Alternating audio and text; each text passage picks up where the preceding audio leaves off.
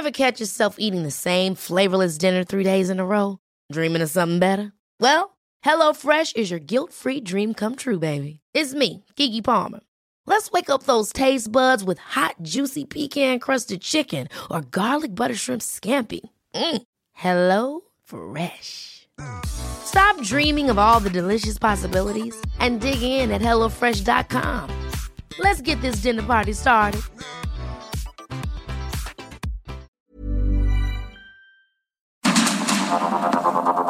Heraldo Media Group presenta Sergio Sarmiento y Lupita Juárez. Información veraz y oportuna con un toque personal y humano. Por el Heraldo Radio, donde la H suena y ahora también se escucha.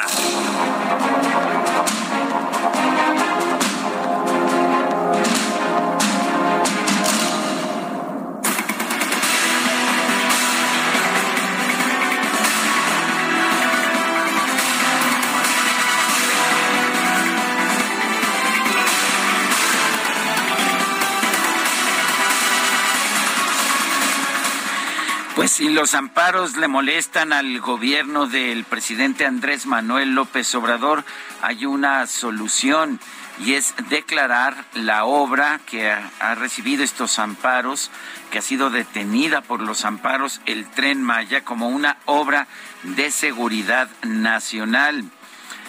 Hubo una declaratoria del Consejo de Seguridad Nacional donde la obra es prioritaria y es un tema de seguridad nacional y está a cargo de la Secretaría de Gobernación y de la Secretaría de Seguridad Pública. En la sesión del Consejo de Seguridad determinaron que es una obra de seguridad nacional. Pues sí, esto es lo que dice Javier May, director general del Fondo Nacional de Turismo Fonatur después de asistir al evento de la conmemoración por el aniversario luctuoso del expresidente Benito Juárez, se le preguntó a May si se estaba violentando alguna suspensión definitiva porque recordará usted que hay una suspensión para que se lleven a cabo los trabajos del tren Maya. Es una suspensión que se logró a través de pues el proceso que establece la ley, que es un amparo. y bueno, lo que respondió May es no, ninguno, no se violenta ningún amparo. Nosotros no intervenimos, no es Fonatur la que convocó, la que está llevando la obra es la Secretaría de Gobernación y la Secretaría de Seguridad. Así son las cosas pues resulta que, que no, que ya pueden reiniciar la obra porque ya no es el Fonatur el que está llevando a cabo la obra, sino es la Secretaría de Gobernación y la Secretaría de Seguridad Ciudadana. Y ahora resulta que el tren Maya es una obra de seguridad nacional y por lo tanto no puede ser detenida por los procedimientos que marca la ley. ¿Cómo estaba eso de que de que nada por eh, nada por ah, nada al margen de la ley y nadie por encima de la ley? Bueno, pues esto sí no se aplica en la cuarta transformación. Son las 7 de la mañana con 3 minutos, 7 con 3. Hoy es martes, martes 19 de julio del 2022. Yo soy Sergio Sarmiento. Quiero darle a usted la más cordial bienvenida a El Heraldo Radio. Lo invito a que se quede con nosotros. Aquí estará bien informado, por supuesto. También podrá pasar usted un rato agradable. Ya sabe que siempre hacemos un esfuerzo por darle a usted el lado amable de la noticia, siempre y cuando la noticia lo permita. En otros temas, el juez séptimo de Distrito de Amparo en materia penal en Jalisco concedió una suspensión al narcotraficante Rafael Caro Quintero para impedir que el gobierno de México lo entregue en extradición a Estados Unidos sin antes haber cumplido el proceso extraditorio. El actuario adscrito al juzgado noveno de distrito en materia de amparo y juicios federales en el Estado de México, allá en Toluca, se presentó en las instalaciones que ocupa el Centro Federal de Readaptación Social número uno, en el Altiplano, donde se encontró con Caro Quintero, a quien ratificó la demanda de amparo promovida a su favor por su hermana Beatriz Angélica Caro Quintero. Esta hermana interpuso el recurso de amparo y así lo registró el juez. Argumentó que el gobierno mexicano pretende extraditar a su hermano sin cumplir el procedimiento correspondiente conforme al tratado de extradición con Estados Unidos. El juez también concedió una suspensión de plano a Rafael Caro Quintero para evitar que pueda estar incomunicado dentro del penal del, del altiplano. El presidente Andrés Manuel López Obrador confirmó el lunes que la defensa de Caro Quintero había interpuesto desde el sábado varios recursos de amparo para evitar su extradición, pero dijo el mandatario desconocer cuándo ocurrirá esta extradición. Estados Unidos está buscando que se extradite a Caro Quintero por varios delitos, entre ellos tráfico de drogas, pero quizás lo más importante, sobre todo para la DEA, es la tortura y homicidio del agente especial de la DEA, Enrique Kiki Camarena. Lo que establece pues este juez séptimo de distrito me parece absolutamente razonable que no se le extradite sin cumplir con los requisitos que la ley establece para la extradición y después pues por supuesto que se le extradite si si el gobierno de Estados Unidos presenta las pruebas necesarias para que se vaya allá a la Unión Americana a ser juzgado. En otro, en otro tema, después de, de varios meses eh, de que se localizó el cuerpo de Devani Susana Escobar en una cisterna del motel Nueva Castilla en Escobedo, Nuevo León, se llevó a cabo no una segunda, sino una tercera necropsia y tiene resultados que contradicen los de las otras dos necropsias. La joven de 18 años murió por asfixia, por sofocación y no por sumersión que fue el dictamen de la primera autopsia que realizó el CEMEFO.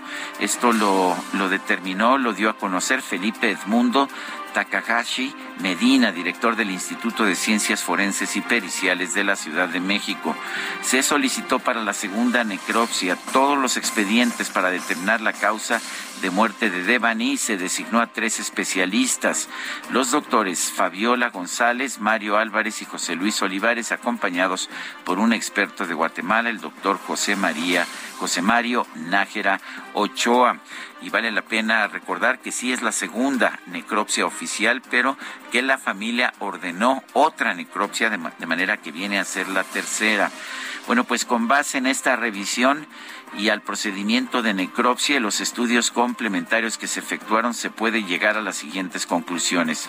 Se tienen los elementos necesarios y suficientes para establecer que la causa de muerte de Devani se debió a una asfixia por sofocación en su variedad de obstrucción de orificios respiratorios. Eh, recordemos que el 8 de abril, Devani acudió a una fiesta en una quinta ubicada en Escobedo. Al día siguiente se reportó como desaparecida. su cuerpo se encontró en una cisterna aledaña a un motel de la zona de Escobedo el 21 de abril. La primera autopsia determinó que tuvo una caída accidental en la cisterna, lo que provocó que se ahogara. En un segundo peritaje que solicitó su padre se dictaminó que había sido una muerte violenta por homicidio. Y bueno, pues ahora tenemos esta tercera necropsia que dice que es muerte por sofocamiento.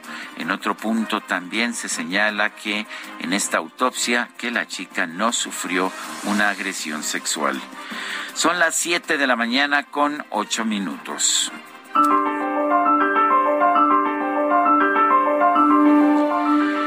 Vamos, vamos a la frase, a la frase del día. Aún las acusaciones dudosas dejan una mancha. La frase es de Thomas Fuller.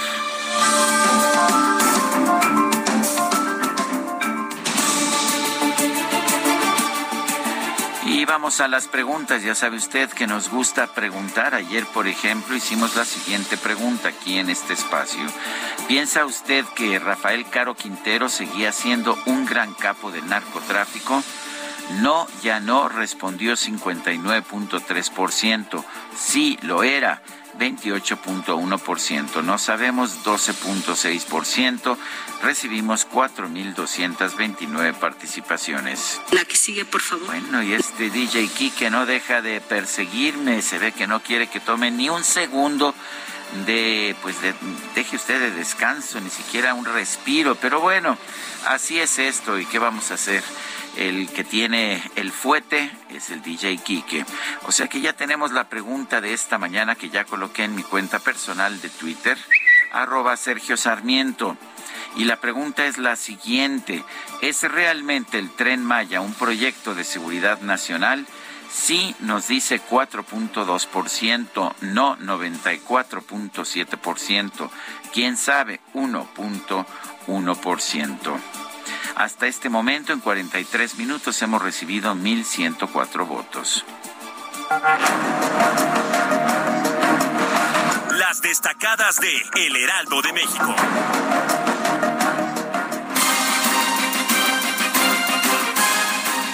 Y llega muy contenta y ante el aplauso de los Destacalovers, la chica cobriza.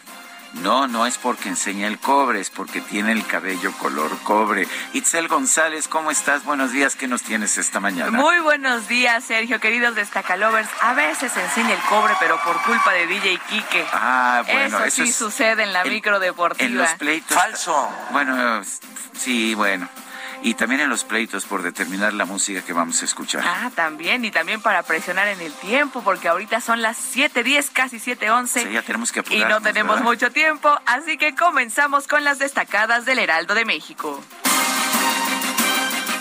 En primera plana, Morena amarran a corcholatas a proyecto de AMLO. La, dirigencia del partido puso a disposición de la militancia la propuesta para que los aspirantes a la candidatura tengan como requisito comprometerse con la continuidad de la cuarta transformación. País, López Obrador aboga ante Biden por Assange. El presidente de México solicita a su homólogo dejarlo en libertad. Ciudad de México, Fiscalía Capitalina descarta impunidad por línea 12. Ernestina Godoy destacó la labor para imputar a ocho exfuncionarios. Estados, Guerrero, en crisis el DIF de Acapulco. Tres fugas de menores en nueve días y falta de recursos evidencian el colapso de la Villa de las Niñas. Orbe, matanzas, agresores esperan sentencias. Autores de los ataques en Florida y Búfalo pueden ser condenados a muerte. Meta Liga MX Femenil Felinas toman el liderato. Pumas firma su segundo triunfo del certamen después de vencer a domicilio al conjunto de Puebla. Y finalmente, en mercados, dinero llama dinero, crece 45% ganancia de los bancos. Las seis instituciones que cotizan en la Bolsa Mexicana de Valores tuvieron mayor utilidad a mayo. Sergio, amigos, hasta aquí las destacadas del Heraldo. Feliz martes. Feliz martes, Itzel, y nosotros nos vamos rapidito antes de que pues antes de que nos agreda el DJ Quique, porque dice que ya tenemos poco tiempo. O sea que vamos a un resumen de la información más importante de este martes 19 de julio del 2022. El juez séptimo de Distrito de Amparo Penal en Jalisco, Francisco Reséndiz Neri, concedió una suspensión que impide el traslado a Estados Unidos del ex líder del cártel de Guadalajara, Rafael Caro Quintero, sin un proceso de extradición previo. La Fiscalía General de la República presentó una demanda de extinción de dominio sobre cinco inmuebles de Rafael Caro Quintero y su familia para ponerlos en venta y entregar los recursos a Estados Unidos como parte de una solicitud de asistencia jurídica internacional. El gobernador de Sinaloa, Rubén Rocha, reconoció que la captura de Rafael Caro Quintero no garantiza el fin de la violencia en su entidad.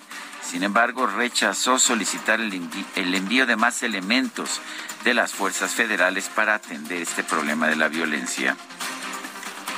Nosotros no vamos a pedir que vengan eh, más fuerzas federales. No creemos bueno, ya este, el objetivo que tenía la, la, fiscalía, pues ya lo ejerció, lo ejecutó el, viernes. No estamos en eso. Ahora, que si va a mandar la federación, eso no lo sabemos, porque finalmente lo tendrán que decidir eh, allá. Hoy en la mesa de seguridad no se, se comentó que que, vaya a ver o que les hayan dicho. ¿Por qué? Porque ahí está la Guardia Nacional en la mesa, y está la Sedena, La vicecoordinadora del PAN en el Senado, Kenia López, exigió que el secretario de Marina, Rafael Ojeda, y la titular de la Secretaría de Seguridad y Protección Ciudadana, Rosa Isela Rodríguez, aclaren si la Administración de Control de Drogas de los Estados Unidos, la DEA, participó o no en la captura de Rafael Caro Quintero. Exigimos que el almirante Rafael Ojeda Durán, secretario de Marina, y Rosa Isela Rodríguez, secretaria de Seguridad y Protección Ciudadana, acudan a la comisión permanente para explicar, uno, las razones de las caídas de aeronaves. Dos, si existe una colaboración con el gobierno norteamericano a través de la DEA en aquellos casos de pues capturas contra integrantes de bandas delincuenciales. Tres, ¿cuáles son los términos de esa relación bilateral? Y cuatro, ¿cuál es la relación que tiene el corrupto favorito de este gobierno, Manuel Bartlett, con el caso de Enrique Camarena? Las autoridades de Chihuahua reconocieron que José Noriel Portillo Gil, alias el Chueco, presunto autor del asesinato de dos sacerdotes jesuitas en la Sierra Tarahumara, podría haber huido a los Estados Unidos. Un juez de control vinculó a proceso a Juan Alberto N. por el presunto homicidio de la doctora del IMSS Bienestar, Maciel Mejía Medina, ocurrida en la Sierra, en la Sierra Tarahumara de Chihuahua. Un grupo de estudiantes de medicina y pasantes de Durango realizó una protesta para exigir justicia por el asesinato de su compañero Eric Andrade.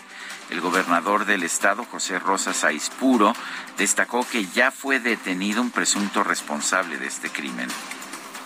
Ese mismo día por la noche se detuvo a uno de los presuntos responsables. Estamos hoy eh, trabajando. ¡Queremos justicia para Eric Andrade! Que, bueno, ¡Justicia para no- ¡Justicia para Eric! ¡Justicia para Eric! No,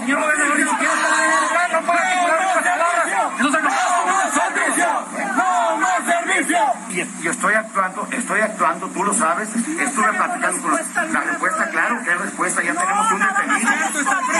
No, no, no, tenemos ya a una persona detenida. La Fiscalía General de Nuevo León y la Secretaría de Seguridad y Protección Ciudadana Federal presentaron los resultados del tercer dictamen forense realizado al cuerpo de Devani Escobar. El estudio reveló que la causa de muerte de la joven fue asfixia por sofocación. Felipe Edmundo Takeshi, director del Instituto de Servicios Periciales y Ciencias Forenses del Tribunal Superior de Justicia de la Ciudad de México, dependencia que colaboró en el dictamen, indicó que no se encontró evidencia de que Devani haya sido víctima de violencia sexual.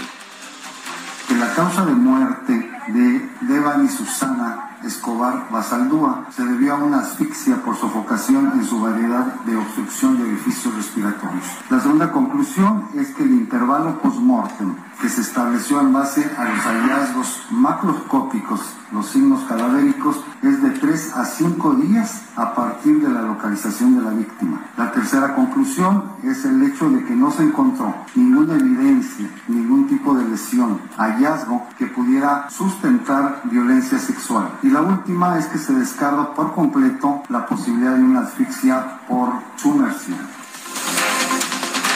Mario Escobar, padre de Devani, consideró que los resultados de este nuevo dictamen forense sugieren que la muerte de su hija fue un feminicidio.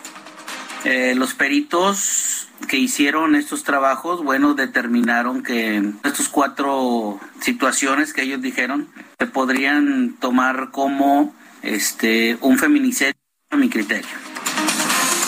La titular de la Secretaría de Seguridad y Protección Ciudadana, Rosa Isela Rodríguez, sostuvo un encuentro privado con legisladores de Morena y sus aliados para presentar los logros de la dependencia a su cargo. Distintos senadores de oposición exigieron al gobierno federal y a la Secretaría de la Defensa Nacional que transparenten el tiradero del dinero el tiradero de dinero registrado en la construcción del tramo 5 del Tren Maya. Javier May, titular del Fondo Nacional de Fomento al Turismo, dio a conocer que el gobierno federal declaró al tren Maya como una obra de seguridad nacional para garantizar que no sea frenada mediante juicios de amparo. El juez federal Juan Pablo Gómez Fierro concedió dos suspensiones definitivas en contra del decreto publicado por la Secretaría de Energía, con el cual se buscaba obligar a las empresas privadas a comprar gas natural a Pemex y a la Comisión Federal de Electricidad. El presidente de la República, Andrés Manuel López Obrador, encabezó este lunes una ceremonia en Palacio Nacional para conmemorar el aniversario número 150 del fallecimiento del expresidente Benito Juárez. En este acto, el secretario de Gobernación, Adán Augusto López, afirmó que Juárez es un referente constante en la cuarta transformación que encabeza el presidente Andrés Manuel López Obrador. No es extraño por lo mismo que su figura sea un referente constante, una inspiración perseverante en la cuarta transformación que hoy, que hoy encabeza nuestro presidente Andrés Manuel López Obrador. A 150 años de su muerte, recordamos a, a un héroe nacional por el cual sin su herencia política no podríamos construir la nueva historia del México contemporáneo. Benito Juárez creó un legado indestructible que hoy es un pilar inamovible del nuevo proceso transformador por el que día a día trabajamos en el gobierno de México. El ex candidato presidencial del PAN, Ricardo Anaya, afirmó que el presidente López Obrador padece de esquizofrenia, sí, esque, debido a que no arregla nada, pero tiene un pretexto para todo. Seguro has oído hablar de la esquizofrenia, esa manía de los que no arreglan nada, pero para todo tienen un buen pretexto. Para todo dicen es que. Yo creo que está bien claro que hoy en México tenemos un presidente esquizofrénico. O sea, nada más acuérdate de esto. Es que yo tengo otros datos. Es que la prensa fifí y los que no nos quieren, es que los conservadores, es que nos andan bloqueando para no contar con los medicamentos es que las clases medias, es que esta idea aspiracionista, es que la mafia del poder.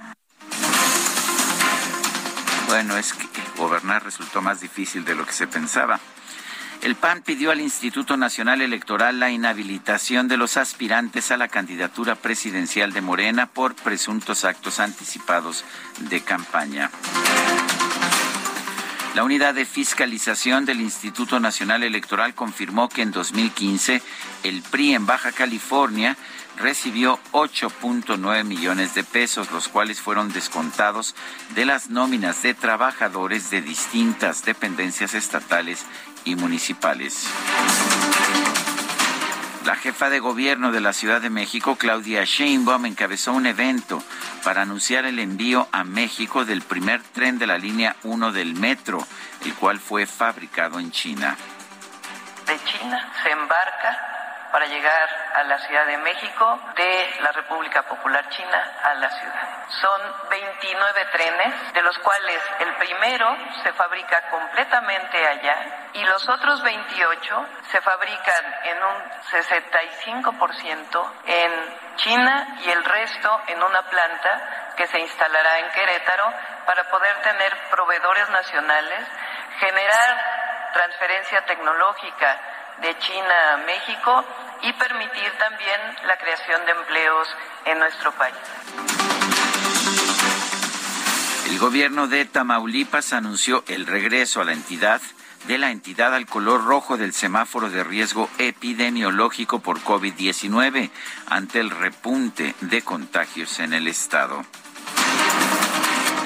La Secretaría de Salud Federal informó que en las últimas 24 horas se registraron 19 muertes y 5.786 casos nuevos de COVID-19 en México. La Oficina de Aduanas y Protección Fronteriza de los Estados Unidos informó que en los primeros seis meses del año, la cifra de migrantes mexicanos que intentó ingresar ilegalmente a la Unión Americana fue 15% superior a la de los centroamericanos. El Departamento de Seguridad Pública de Texas anunció que va a realizar una investigación interna sobre las acciones llevadas a cabo durante el tiroteo del pasado 24 de mayo en una escuela primaria de Uvalde, Texas. Las autoridades de Francia informaron que dos hombres armados realizaron un tiroteo en la ciudad de París con un saldo de una persona muerta y cuatro heridos. Y en información deportiva, la selección femenil de fútbol de los Estados Unidos se proclamó campeona del premundial de la CONCACAF al imponerse 1 por 0 sobre Canadá.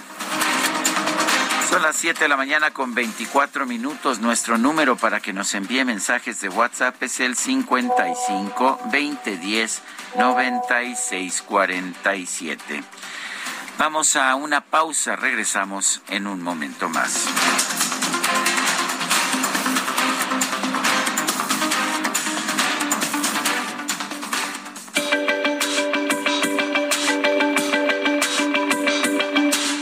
Sarmiento y Lupita Juárez quieren conocer tu opinión, tus comentarios o simplemente envía un saludo para ser más cálida esta mañana. Envía tus mensajes al WhatsApp 55 20 10 96 47.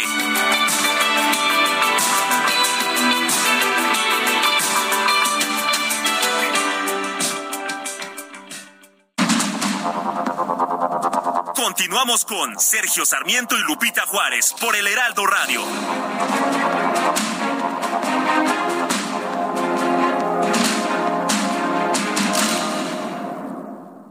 Todo lo necesario para la fabricación de muebles y la industria de la madera lo encuentras en Tecnomueble Internacional. Conecta con más de 150 proveedores líderes con la mejor oferta en maquinaria, maderas, tableros, herrajes y mucho más. La cita es del 17 al 20 de agosto en Expo Guadalajara. Regístrate en www.expomuebleinternacional.com.mx y redescubre Expo Mueble Internacional.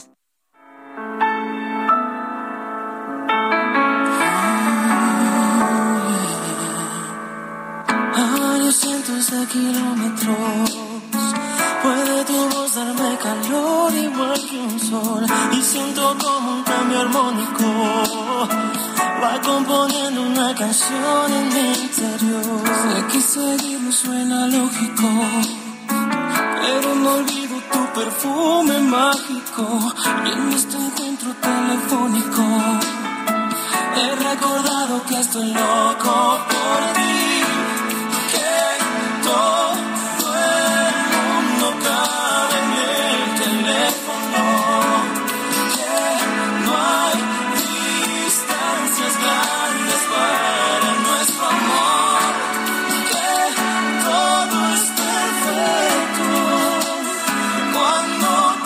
Estamos escuchando al grupo Sin Bandera. Esto se llama Kilómetros.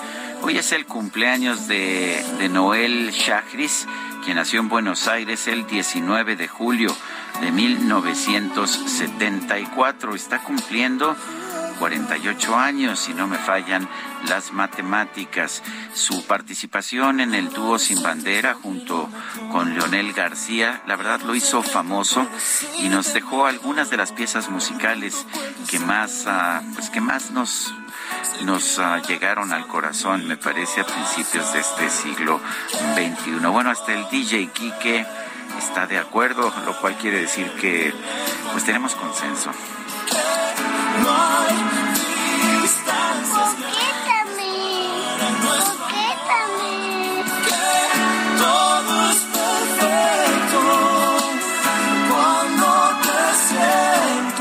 Tenemos, ah, tenemos mensajes de nuestro público, dice Amy Shehoa.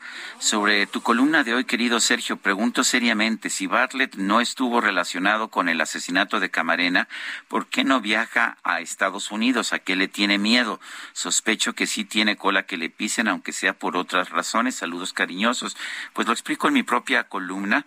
Eh, no hay ninguna prueba de que Manuel Bartlett haya participado eh, de ninguna forma en el asesinato de Enrique Camarena, pero la DEA ha utilizado a testigos pagados, los llamados testigos protegidos, para declarar en contra de él, eh, de Miguel de la Madrid, el entonces secretario de la Defensa, en fin, de todo el mundo. Eh, los, utilizaron estos testigos protegidos para secuestrar a un médico mexicano, Humberto Álvarez Machain, y llevarlo a juzgar allá a los Estados Unidos. Fue liberado. Eh, también acusaron a, a Rubén Zuno Arce, porque era cuñado del expresidente Luis Echeverría. Tampoco había ningún indicio de que hubiera tenido ninguna participación. Él había sido dueño de una casa que después vendió y que después esa persona a la que le vendió le vendió a Rafael Caro Quintero y por eso lo acusaron. Pero ¿por qué no va Bartlett a los Estados Unidos? Yo sí creo que quiere evitar eh, que lo detengan. Recordemos que Salvador Cienfuegos, el exsecretario de la Defensa, fue también detenido en Estados Unidos por testimonios de testigos protegidos y resultó que no había absolutamente ninguna prueba en su contra. La verdad es que esta venganza de la DEA por el homicidio, el, reprobable homicidio de Enrique Camarena, pues ha llevado una serie de acusaciones falsas a través de este subterfugio de los testigos protegidos que no son otra cosa más que testigos pagados y yo creo que pues no podemos hacerlo. Eh, la maestra Claudia Álvarez Cuesta me dice, disfruté la serie Una vida en palabras en la que Vargas Llosa nos narra su trayectoria de vida misma que me permitió un aprendizaje de historia, literatura y de la filosofía del liberalismo. Maravillosa serie. Bueno, gracias por ver esa serie. Yo fui eh, productor ejecutivo de la serie de Vargas de Vargas Llosa. La verdad estoy muy orgulloso de esta serie que se ha emitido en ADN 40. Ha habido dos pasadas en ADN 40. Puedo, pues de una vez irle dando a conocer que pronto va a estar la serie disponible de forma más general todavía y sí creo que es una serie que vale la pena ver. Un gran escritor, Mario Vargas Llosa. Dice Fer Guillermo, qué peligroso para los habitantes y visitantes a Nuevo León la ineptitud de la Fiscalía del Estado, también la negligencia es corrupción y alienta la impunidad.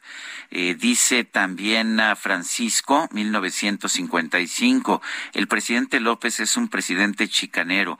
¿Cómo que el tren Maya es un proyecto de seguridad nacional? Pues esto hicieron para desobedecer, para no aceptar eh, la suspensión definitiva que decretó un juez de amparo. Son las siete de la mañana con treinta y seis minutos. El presidente Andrés Manuel López Obrador conmemoró los ciento cincuenta años del fallecimiento del expresidente Benito Juárez. Misael Zavala nos tiene el reporte. Adelante, Misael. Sergio, buenos días, buenos días al auditorio. Efectivamente, pues con todo su gabinete, el presidente Andrés Manuel López Obrador conmemoró en Palacio Nacional el 150 aniversario luctuoso del expresidente Benito Juárez. El mandatario destacó que, es un día histórico, ya que se cumplen 150 años del fallecimiento del Benemérito de las Américas y al cual calificó como el mejor presidente que ha tenido México. En la conmemoración asistieron los secretarios de Estado, así como la jefa de gobierno de la, de la Ciudad de México, Claudia Sheinbaum, también el gobernador de Oaxaca, Alejandro Murat, y el embajador de Estados Unidos en México, Ken Salazar. Después del evento, eh, Sergio, en, los patios marianos de Palacio Nacional, el presidente López Obrador también encabezó un recorrido por el renovado Museo Recinto en homenaje al expresidente Benito Juárez, que también se aloja en Palacio Nacional. El recinto Juárez se rehabilitó y a partir de hoy se abre para visitas públicas. En el recorrido se puede ver eh, pues la, la rehabilitación que tuvo el entrepiso del costado norte de Palacio Nacional, donde habitó Benito Juárez con toda su familia. También pues eh, sostuvo el presidente, aquí mismo falleció en 1862, la noche del 18 de julio. Asimismo el recinto se transformó para recuperar la memoria y el valor patrimonial de rescate de piezas históricas.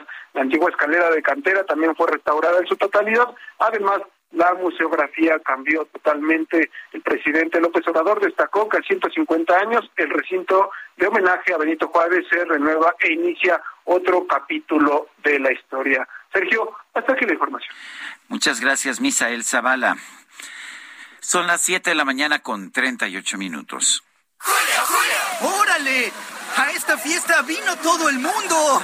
Pues si todo el mundo vino, que le lleguen al 3x2 en todos los vinos y licores. Y además, 3x2 en todos los jugos y néctares Jumex. Sí, 3x2. Con Julio, lo regalado te llega. Solo en Soriana. A julio 21. Aplica restricciones. Morena, el Partido del Trabajo y el gobierno federal están preparando la presentación de una iniciativa para que los recursos decomisados a la delincuencia organizada se utilicen para equiparar y capacitar a las policías estatales y municipales. Elia Castillo nos tiene la información. Adelante, Elia. Muy buenos días, Sergio. Te saludo con gusto a ti al auditorio.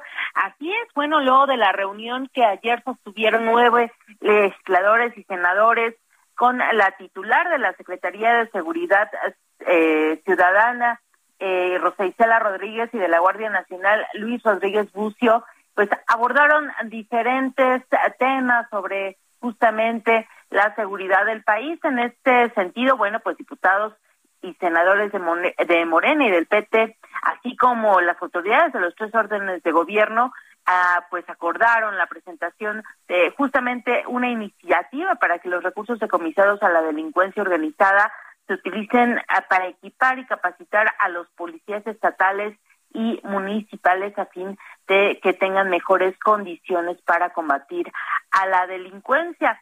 Eh, Sergio, te comento que esta propuesta ya fue planteada con anterioridad por la secretaria federal a los legisladores, justamente desde la reunión plenaria de Morena en la Cámara de Diputados que ocurrió en enero pasado. Sin embargo, bueno, pues a la fecha no se ha materializado. Esta iniciativa eh, propondrá eh, reformas a diferentes leyes penales y administrativas. Te comento que eh, pues a esta reunión con la titular de la Secretaría de Seguridad Ciudadana acudieron a los diputados eh, Ignacio Mier, quien es el coordinador de la bancada en San Lázaro, así como la vicecoordinadora Leida Alavés, Karina Almazán, Marco Rosendo Medina, Juan Ramiro Robledo, Jacob Polevsky y el eh, diputado del PT Reginaldo Sandoval, así como los senadores Mónica Fernández, Lucy Mesa y Lilia Margarita Valdés quienes pues resaltaron el éxito de la Estrategia Nacional de Seguridad en particular, pues justamente en esta captura del narcotraficante Rafael Caro Quintero. Los legisladores reconocieron el trabajo de la dependencia, sin embargo, no dieron más detalles sobre estos eh, cuestionamientos, esta reunión, o más bien eh, cómo abordaron el tema del eh, de este operativo para la captura del narcotraficante en Sinaloa. Sin embargo, bueno, pues ya tienen esta iniciativa que, eh, insisto, ya tiene varios meses que pues se solicitó por parte de la Secretaría de Seguridad. Sin embargo, al, a la fecha no se ha materializado. Sergio, ese es el reporte que te tengo. Elia Castillo, muchísimas gracias. Muy buen día. Son las 7 con 41. Julio, Julio. Llegó una oferta que está de wow y de miau. 3x2 en todo el departamento de mascotas. Y además 3x2 en todas las galletas, café, sustitutos de cremas para café y en todos los cereales y barras Kellogg's. Con Julio, lo regalado te llega. Solo en Soriana. A Julio 21. Aplica restricciones.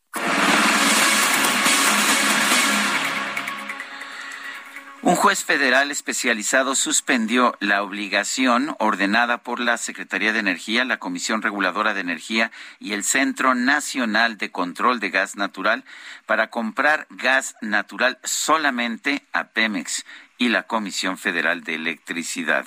Vamos con Diana Martínez que nos tiene el reporte. Adelante, Diana. Así es, Sergio, muy buenos días. Un juez especializado en competencia económica suspendió por tiempo indefinido la obligación de que empresas compren gas natural únicamente a petróleos mexicanos y a la Comisión Federal de Electricidad. Juan Pablo Gómez Fierro, juez segundo de distrito en materia administrativa, especializado en competencia económica, radiodifusión y telecomunicaciones, otorgó eh, suspensiones definitivas a 10 empresas, entre estas Engie San Miguel de Allende, Consorcio Mexigas, GDF Suez México Comercializadora, Tractebel, eh, Tamauligas y Energía Natural Peninsular contra esa disposición de la Secretaría de Energía.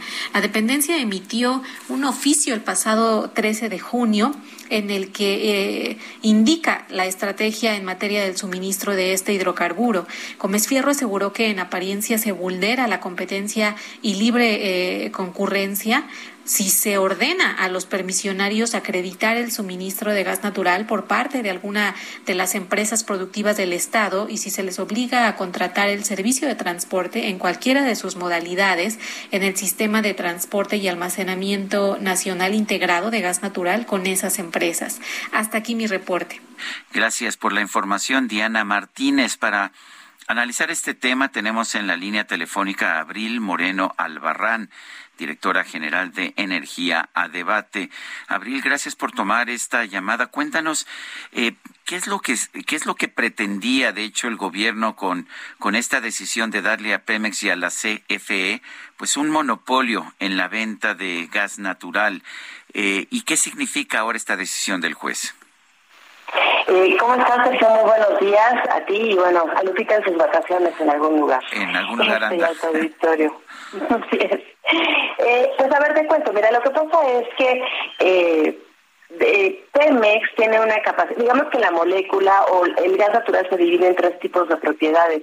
Lo que es el gas natural como la molécula, lo que es el transporte, que es el ducto y lo que es la capacidad de transporte. Entonces, por contrato que no se llevaron a cabo en un momento dado, eh, la CFE, sobre todo CFE Energía, tiene una mayor capacidad de transporte ociosa, digámoslo así, que no puede utilizar.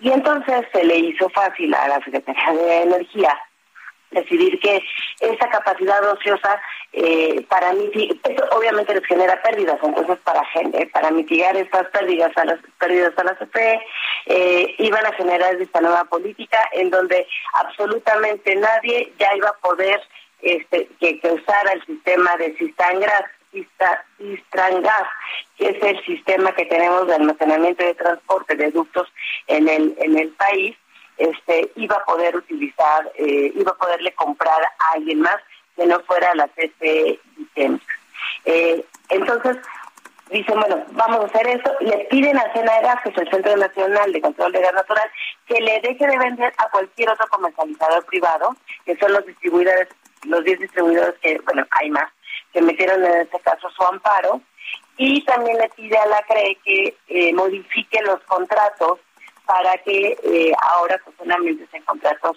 para este, se, cambien estos contratos para que solamente se le puedan comprar justamente a CFE y a ¿no? Eh, pero aquí lo importante es que este esta capacidad de que existe, eh, no era necesario hacer esta o tomar esta medida. Eh, la CFE podía venderle la capacidad extra que tiene a los privados para que pudieran utilizarlo. Sin embargo, derivado de la esta política de pues estatista, porque más que nacionalista estatista que tenemos, quieren que, pues, eh, volver a tener los monopolios, su control monopólico por parte de las empresas del Estado, que serían CFE y Pemex, pues entonces deciden tomar esta medida para que sean estas las empresas que CFE Internacional sea la única que pueda comprar en Estados Unidos, en aguas arriba, y este Energía sea la única que nos pueda eh, comercializar aquí en México a los que utilizan este sistema de transporte de ductos a nivel nacional. Ahora, ¿qué significa qué significa esta suspensión que da el juez federal especializado? Pues que avala la ley básicamente, o sea, eh, es que la, la política de, la CNR es una política que, eh, como últimamente ha sucedido, viola la Constitución porque eh, la Constitución dice que en materia energética, por ejemplo, solamente transporte y transmisión y distribución de materia eléctrica son o le competen, eh, son facultades de, de la CFE o del Estado, ¿no? Bueno, como parte del Estado. Y que toda la parte de la cadena de generación y suministro y comercialización pues libre, es libre para que cualquier otro privado pueda, pueda llevarlas a cabo. Entonces, esta política lo que hace es que ya nadie puede eh, comercializar o distribuir el gas natural, eh, solamente CFE se vuelve un tema monopólico y viola los artículos 25, 28 constitucional de la libre eh, competencia y libre concurrencia y este y también viola el creo que es el 16 que es el de la el de que los que tienen que respetar los contratos que ya estaban establecidos entonces, eh, lo que hace el juez es que se basa en la ley, dice, esto no puede, eh, no puede ser, vamos a generar la suspensión porque está violando la ley. Y va a afectar, igual que dice la COFESE, va a afectar a los mercados este y obviamente va a generar pues una una disminución del interés por parte de los eh, distribuidores de, de, comprarle, porque no le van a querer comprar a la CFE.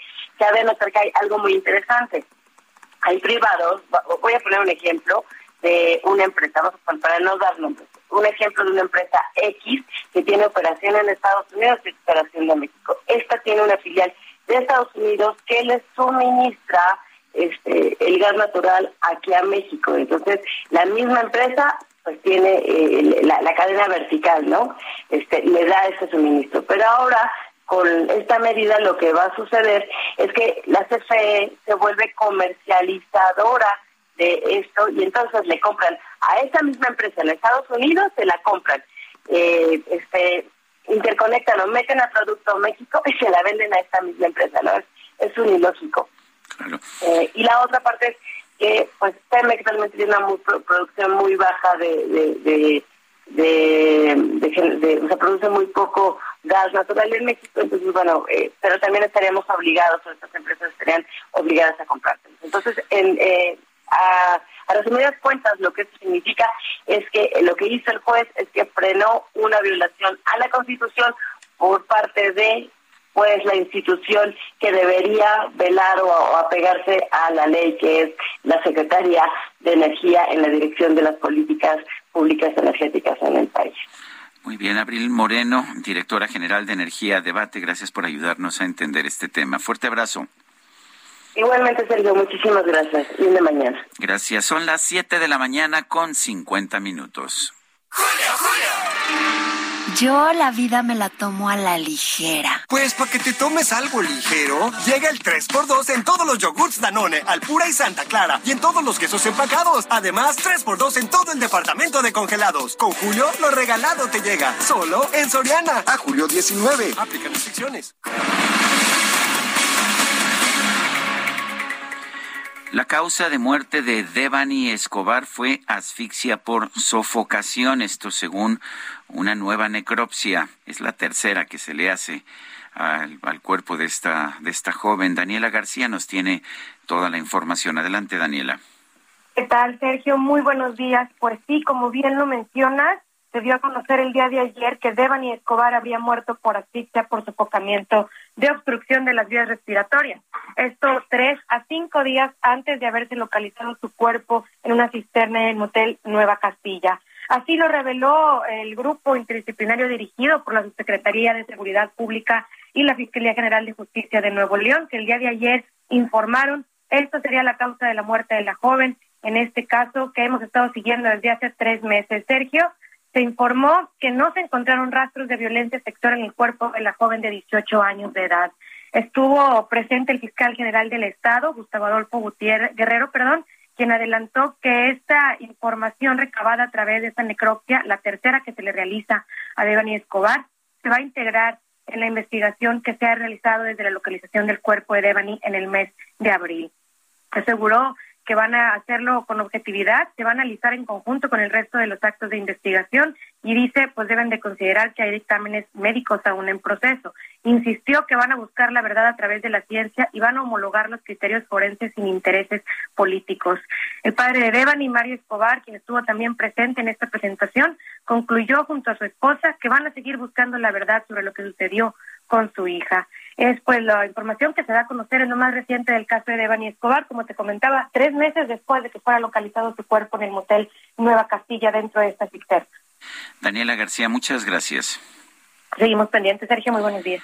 Vamos a las calles de la Ciudad de México. Mario Miranda se encuentra en Lomas de Padierna. Adelante, Mario, con tu reporte. ¿Qué tal, Sergio? Muy buenos días. Pues tenemos buenas noticias y malas. La mala, Sergio, es que abandonaron un bebé aquí en las calles en la madrugada, pero ser una mujer dio a luz a un bebé aquí en la calle de Popolna y con todo esto en Lomas de Padierna. Y la buena es que afortunadamente el bebé se encuentra en buenas condiciones.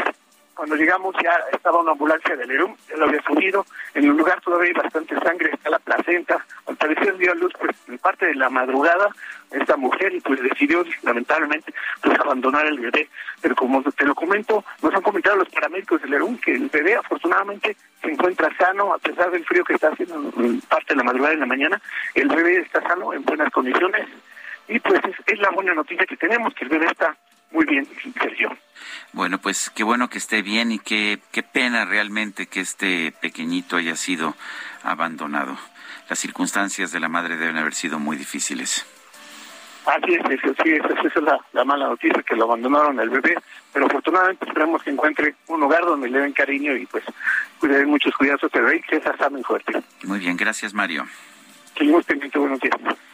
Bueno, yo quiero aprovechar unos segundos que tengo en este momento para agradecer todos los abrazos, todas las palabras de gente que me quiere, que quiere a mi familia tras el fallecimiento de se oye muy feo el término, eh, madrastra, en realidad la viuda de mi padre, una mujer que fue una segunda madre para, para mí, para mis hermanos, para mis hijos, para mis sobrinos, para, en fin, para toda la familia, María de los Ángeles Uribe Méndez. La conocíamos como La More, se nos fue el domingo, ayer pues quizás andaba un poco distraído, este, no había yo dormido y pues tenía mil cosas burocráticas que arreglar. Ah, ante la ausencia de Lupita Juárez, pues no me pude tomar el día, pero gracias a todo el mundo que, que me apoyó y permitió pues este velorio. Un fuerte abrazo a todos.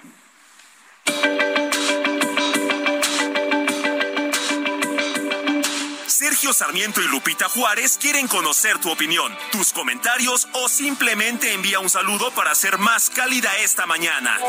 Envía tus mensajes al WhatsApp 55 20 10 96 47.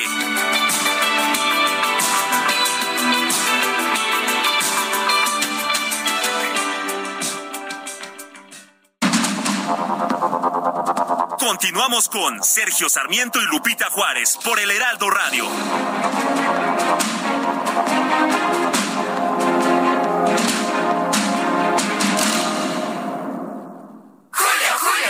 Llegó una oferta apantallante. Pantalla LG de 55 pulgadas 4K Smart TV a solo 9,990 pesos. Y además, 3x2 en todos los shampoos y acondicionadores Caprice, Bert, Fructis y Bielviv. Con Julio, lo regalado te llega. Solo en Soriana. A julio 21. Aplican restricciones. Tú me enseñaste que tan simples son las cosas. Tú me enseñaste a dar amor y nada más. Y que no importa si recibes algo a cambio. Y descubrir que en esta vida hay algo más. Y donde quiera que yo esté, tú vas a estar. Y como un Seguimos escuchando música interpretada por Noel Shahris, quien hoy cumple años. El integrante, el ex integrante de Sin Bandera, participa aquí junto con Diego Torres en esta canción que se llama Guapa de Diego Torres.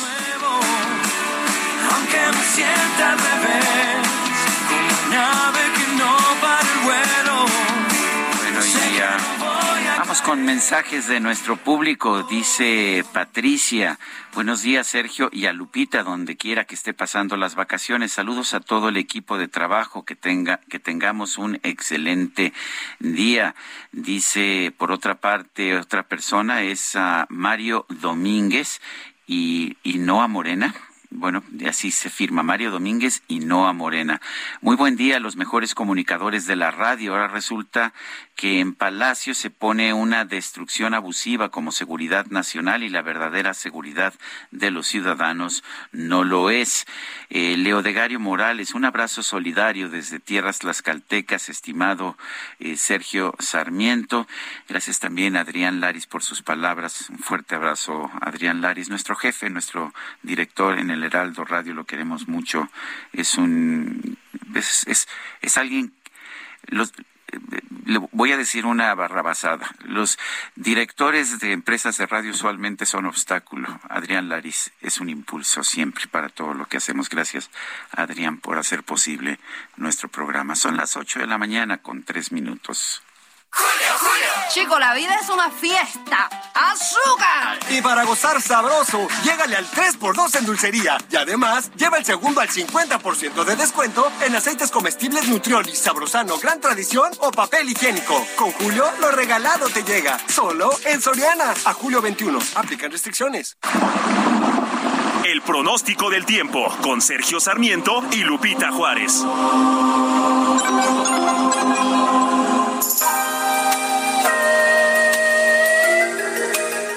Y vamos con Ana Moguel, meteoróloga del Servicio Meteorológico Nacional de la Conagua. Adelante, Ana.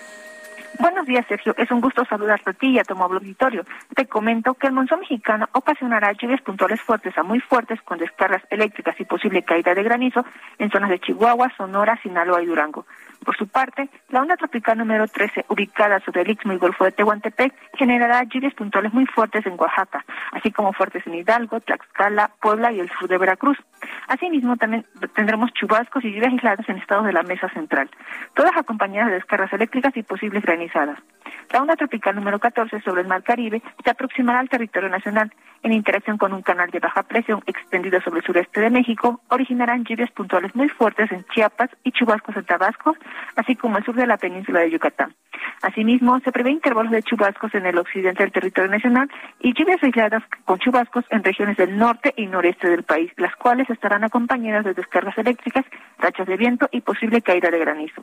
En cuanto a la Ciudad de México, se pronostica cielo medio nublado a nublado, con lluvias e intervalos de chubascos, acompañados de descargas eléctricas en la Ciudad de México y el Estado de México. En cuanto a las temperaturas, para la Ciudad de México se espera una máxima de 25 a 27 grados Celsius y una mínima para mañana de 13 a 15 grados Celsius.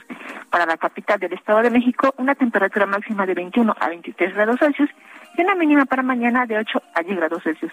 Este es mi reporte. Regreso con ustedes, Sergio. Muchas gracias, Ana Moguel, por esta, por este, esta información meteorológica. Gracias, que tengan un excelente día. Son las ocho, las ocho de la mañana con cinco minutos. Le recuerdo nuestro número de WhatsApp para que nos mande usted mensajes que pueden ser de voz o de texto. 55 20 10 96 47. El gobernador de Sonora, Alfonso Durazo, informó que se reforzará la seguridad en todo el estado tras la captura de Rafael Caro Quintero. Gerardo Moreno nos tiene la información. Adelante, Gerardo. Hola, ¿qué tal Sergio? Qué gusto saludarte desde Sonora, donde te platico que el gobernador Alfonso Durazo Montaño informó que tras la captura de Rafael Caro Quintero se reforzará la seguridad pública y presencia policíaca en todo el estado, principalmente en aquellas zonas donde se conoce que tuvo mayor actividad delictiva. Durazo Montaño precisó que desde este fin de semana se fortaleció la presencia de elementos de seguridad en la zona de Caborca y toda la región del desierto de Altar, que es donde se sabe tuvo mayor presencia el capo y donde se espera que podría haber reacciones o efectos secundarios en el corto plazo tras su detención aclaró que sí se espera que haya reacciones porque siempre hay disputas por tomar el liderazgo de las organizaciones criminales cuando suceden este tipo de capturas. Sin embargo, aseguró que estarán atentos a todos los movimientos que surjan y se reforzará de manera importante la seguridad en todo el estado.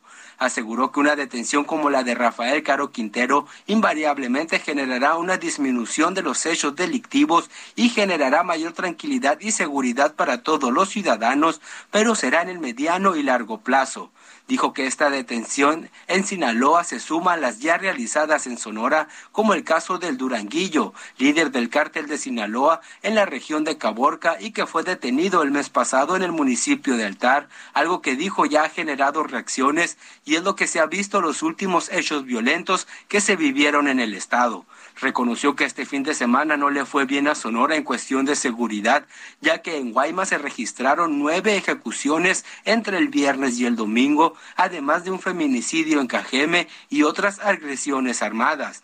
Para el caso de Guaymas dijo que se está duplicando la capacidad de investigación que tiene la Fiscalía de Sonora para resolver estos crímenes y esperan tener resultados pronto. Aseguró que no ha afectado el turismo, pues la mayoría de los casos son ataques relacionados a personas relacionadas con actividades ilícitas. Ese es el reporte desde Sonora. Muy buenos días. Muchas gracias. Muchas gracias por esta información, Gerardo Moreno. Un juez federal otorgó una suspensión a Rafael Caro Quintero que impide que el gobierno federal lo deporte o expulse del país sin haber pasado primero por un proceso formal de extradición. Eh, vamos a conversar sobre este tema con Alejandro Ope, analista de seguridad, uno de los más reconocidos de nuestro país. Alejandro Ope, gracias por tomar nuestra llamada. Eh, para empezar, debo decir que me parece muy sensato decir, bueno, no se le extradite mientras no haya un procedimiento de extradición, pero no sé qué pienses tú. Eh, bueno, primero buenos días, Sergio, buenos días, Lupita, buenos días a Victorio. Mira, en efecto, a ver, yo creo que todos debemos estar a favor del, debido proceso, ¿no?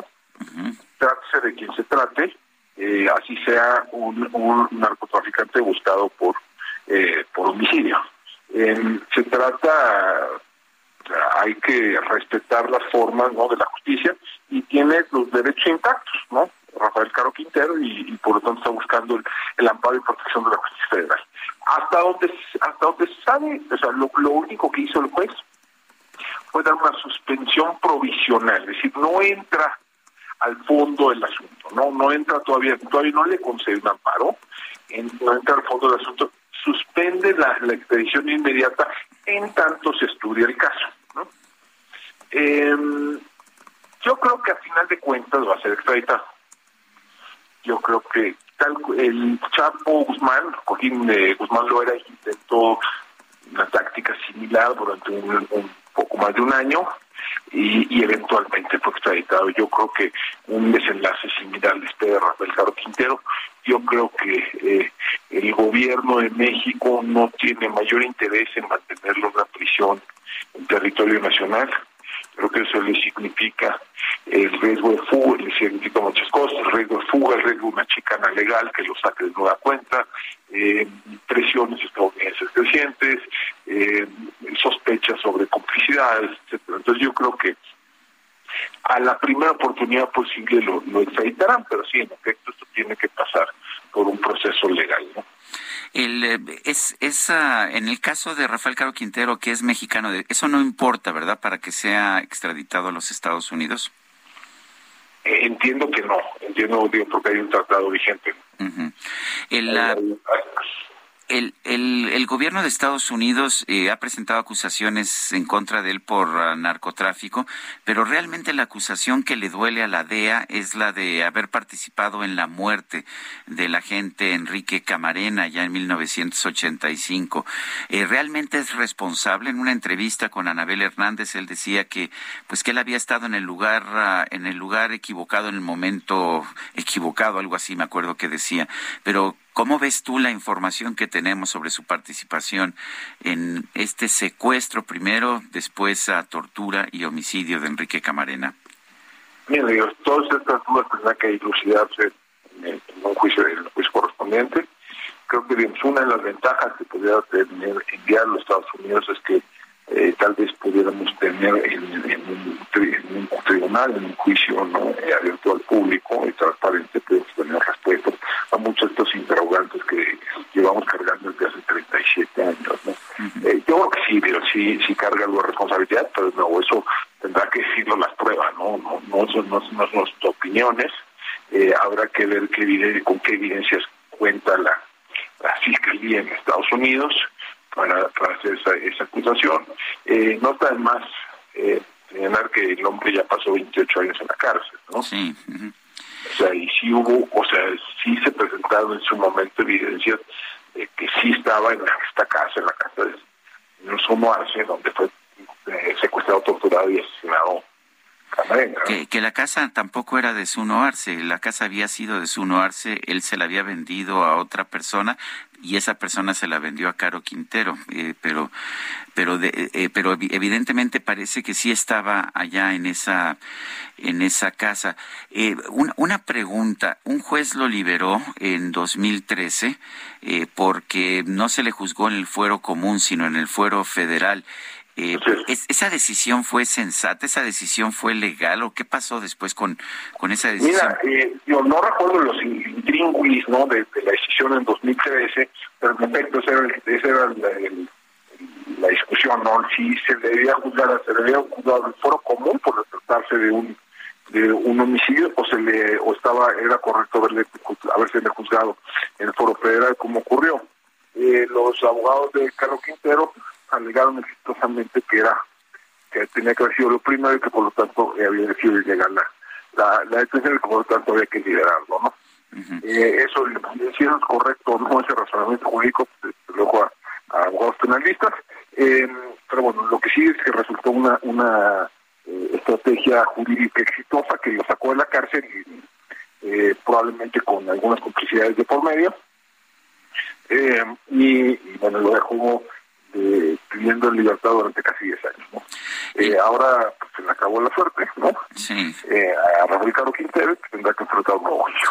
¿Qué, ¿Qué tan importante seguía siendo en el crimen organizado Caro Quintero después de 28, 29 años en la cárcel, después de estar eh, huyendo a salto de mata durante, durante nueve años? ¿Realmente era una figura relevante en el narcotráfico en, en México? Mira, hasta donde se sabe, y nuevo, sobre esto hay, mucho mito y mucha, eh, mucha leyenda, que, y, relativamente poca información, hasta donde se sabe sí participaba en, mercados ilícitos, sí participaba en el contrabando de drogas hacia Estados Unidos, así se reinserta en el medio, en el en el que venía, eh, y tenía, había eh, generado pues, una cierta base de apoyo y una, una estructura criminal en el sur de Sonora y el norte de Sinaloa, ¿no? Eh, yo creo que ciertamente no tenía el mismo peso que tenía en los 80, ¿no? Eh, yo creo que era más un jugador regional, ¿no? Que, que una persona, que un eh, capo de, primera línea, ¿no? Pero bueno, también eso tendrá que tendrá que irse presentando las evidencias cuando sea sometido a juicio. Bueno, pues yo quiero agradecerte como siempre, Alejandro Ope, analista de seguridad. Bueno. Sí, yo te quiero agradecerte el, haber conversado con nosotros y te mando un fuerte abrazo, Alejandro. Muchísimas gracias, gracias, Gracias, Alejandro Ope. La verdad es que me gusta mucho como analista de seguridad, tiene mucha información, conoce mucho el tema. Eh, cuando sabe te dice, cuando no sabe te dice, pues no sé de esto. Eh, eso me gusta mucho, no es uno de esos aviondos que lo saben todo, sabe lo que tiene que saber y lo sabe muy bien. Son las ocho con quince minutos. La Asociación Mexicana de Médicos en Formación expresó su indignación ante el asesinato del médico pasante Eric David Andrade Ramírez, de 24 años en el Hospital Integral de El Salto en Pueblo Nuevo, Durango. Cintia Flores es presidenta de la Asociación Mexicana de Médicos en Formación. Cintia, gracias por tomar nuestra llamada. No sé por qué, pero muchísima gente, me, incluyo yo, nos pegó durísimo la muerte de este joven Eric David Andrade. Esta idea de que un pasante, una persona que está haciendo su servicio social, ayudando a los demás, que está trabajando, sea asesinado de la forma en que lo fue, pues la verdad es que a mí me llenó realmente de tristeza. Eh, cuéntanos, eh, ¿Cuál es la posición que tienen ustedes en esta Asociación Mexicana de Médicos en Formación sobre la situación de inseguridad que está agobiando a tantos médicos en el país? Mm, buenos días, Sergio, y muchas gracias por el espacio. Eh, pues sí, es, es una indignación y es una profunda tristeza lo que sucedió, porque no es la primera vez y el hecho de exigir el el bienestar, el hecho de, exigir seguridad tampoco, pues nos da la certeza que sea la última. Em, desafortunadamente em, es algo que no ha cambiado desde hace muchísimo tiempo. El, el, servicio social como lo conocemos y como lo hacemos tiene más de 80 años que se realiza de esta manera, en condiciones muy distintas por las cuales fue creada y por las cuales comenzó. La posición que tenemos, primero que nada, es ante o hacia las eh, hacia las este hacia las personas que están dirigiendo académicamente y gubernamentalmente en Durango. Se ha tenido respuesta, sí, sin embargo, aún no se firman pliegos petitorios, aún no hay una respuesta inmediata sobre qué va a pasar con los pasantes que en agosto comienzan su periodo de servicio social. Y específicamente también estamos buscando una reforma, una reforma al servicio social, donde además de garantizar la seguridad, pues también se esté garantizando eh, esta etapa formativa con la que se justifica. A ver, eh, tengo entendido que son tres los médicos pasantes en servicio social que han sido asesinados este año. Mariana, Mariana Sánchez, el 28 de enero, Luis Fernando Montes de Oca, el 30 de junio, y ahora Erika eh, Andrade Ramírez. Eh, pues, me parecen muchos, este, finalmente. Y una pregunta. Eh, yo sé que el servicio social no existe en, Canadá, no existe en Estados Unidos, no existe en los países de Europa, existe en Cuba, existe pues en países autoritarios.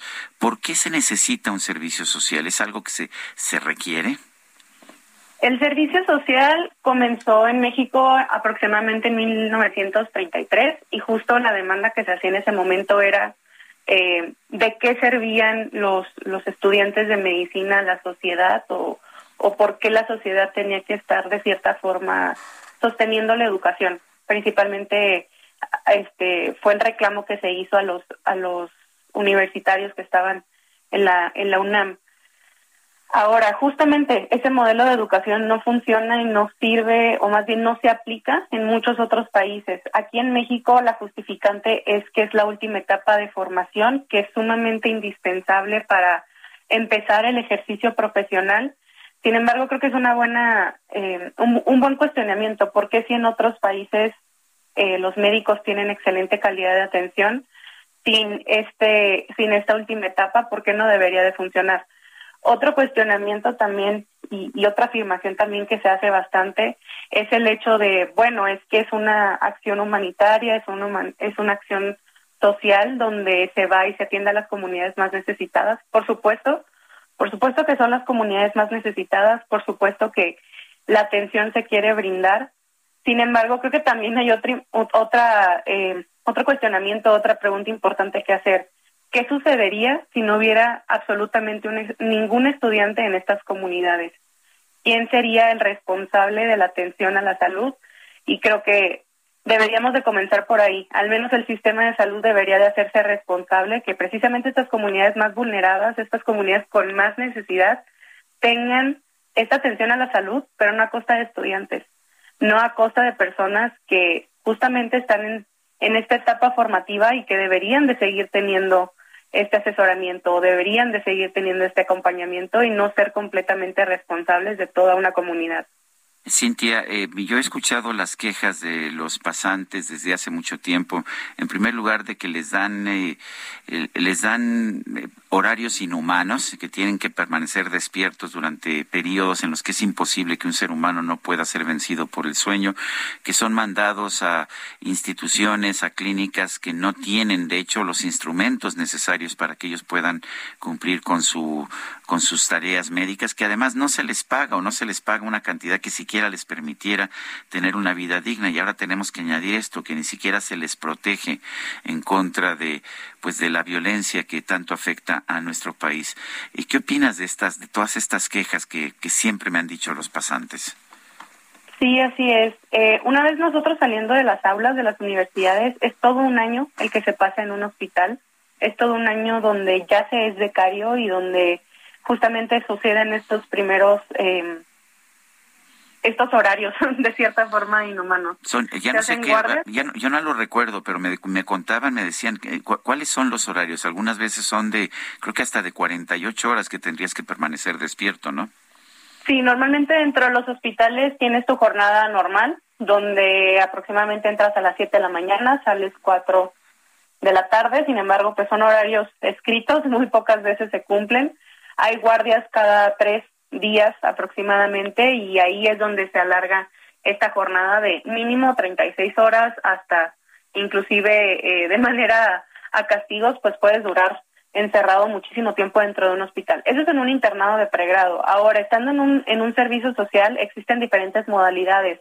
Hay plazas que son eh, un tanto más amigables, por decirlo así, donde tienes un horario de oficina que además de dar consulta, además de estar atendiendo la salud de las personas, tienes que armar eh, campañas de prevención, tienes que estar haciendo también labores administrativas que de, de, de formativo realmente no y lo peor es para los compañeros que tienen las plazas C o doble C, que ellos tienen que estar 24 horas por 7 días dentro de sus centros de salud. Eh, normalmente hay ciertas adecuaciones para que se queden en, en estos centros, sin embargo, esto también los pone en un riesgo terrible. ¿Por qué? Porque no existe un horario realmente de atención y, y son sumamente localizables, entonces independientemente sea una urgencia o no, la mayoría es que eh, pues son de cierta forma hasta hostigados, ¿no? Por, por la exigencia de este, de este cumplimiento de atención a, a las comunidades. Cintia Flores, presidenta de la Asociación Mexicana de Médicos en Formación, gracias por tomar nuestra llamada. No, muchísimas gracias a ustedes. Bueno, y el eh, secretario de Salud, Jorge Alcocer, ya esta mañana dijo que él piensa que no es oportuno que se suspenda el servicio social. Vamos a escucharlo de un integrante joven que son los internos, los pasantes, son los jóvenes que tienen que terminar su aprendizaje precisamente con prácticas, con presencia social en las diferentes instancias, no solo son centros de salud, sino son también hospitales que tienen esa posibilidad de recibirlos. Esto es, por lo tanto, una necesidad académica que en principio no se puede cancelar porque es en el momento que el, médico, el médico casi, casi por recibirse, de hecho, ocupan ese tiempo para preparar su examen y desde luego recibir cierto, en ciertos lugares cursos preparativos para ello. Eh, pero en este caso concreto eh, hubo una situación, como ustedes saben, o cuando menos es lo que en los medios se conoce de violencia, de violencia de que hirió, que hirieron a bala a un paciente y este entró ahí este. En bueno, pues son las palabras del secretario de Salud Jorge Alcocer que dice que hay que mantener este servicio social. Vamos a una pausa y regresamos.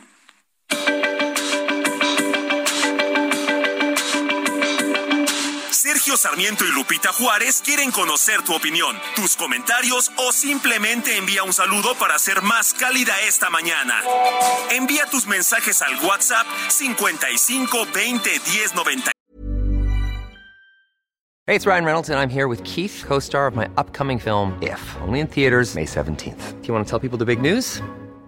All right, I'll do it. Sign up now and you'll get unlimited for $15 a month in six months of Paramount Plus Essential Plan on us. Mintmobile.com slash switch. Upfront payment of $45 equivalent to $15 per month. Unlimited over 40 gigabytes per month. Face lower speeds. Videos at 480p. Active Mint customers by 531.24 get six months of Paramount Plus Essential Plan. Auto renews after six months. Offer ends May 31st, 2024. Separate Paramount Plus registration required. Terms and conditions apply if rated PG.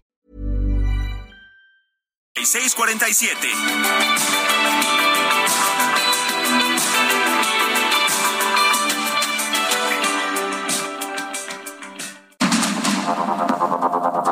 Continuamos con Sergio Sarmiento y Lupita Juárez por el Heraldo Radio.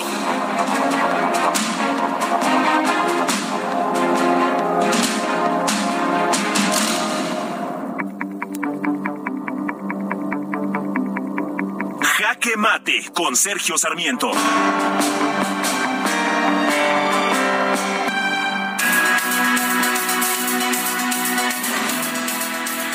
Nos dice el secretario de Salud, Jorge Alcocer, que el servicio social es necesario para la última parte de la preparación de los jóvenes pasantes de medicina.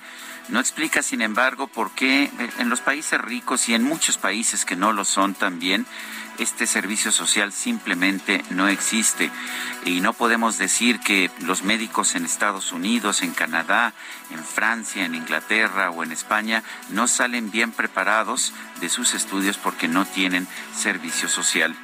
Tenemos que reconocer que el servicio social es simplemente una forma de obtener mano de obra esclava, de tener a jóvenes que se están preparando para sus estudios eh, y sin pagarles lo que deberían estar recibiendo, pues ponerlos a trabajar muchas veces en condiciones que no les permiten tener siquiera seguridad creo que debemos replantear todo este sistema del servicio social. La mano de obra esclava no debería ser permitida ni en el caso de los jóvenes ni en ningún otro caso.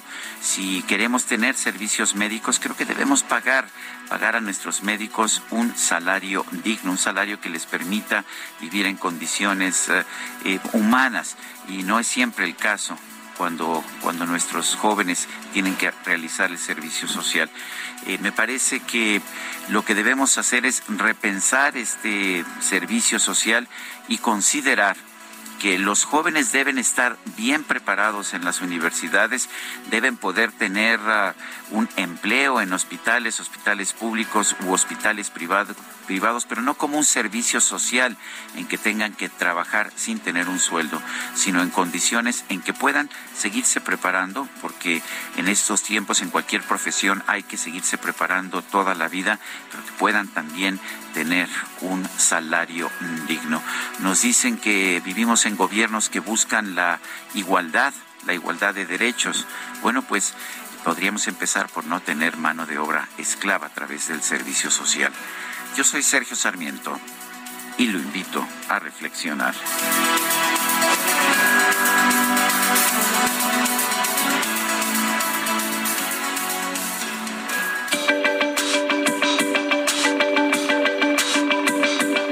Para Sergio Sarmiento, tu opinión es importante. Escríbele a Twitter en arroba Sergio Sarmiento.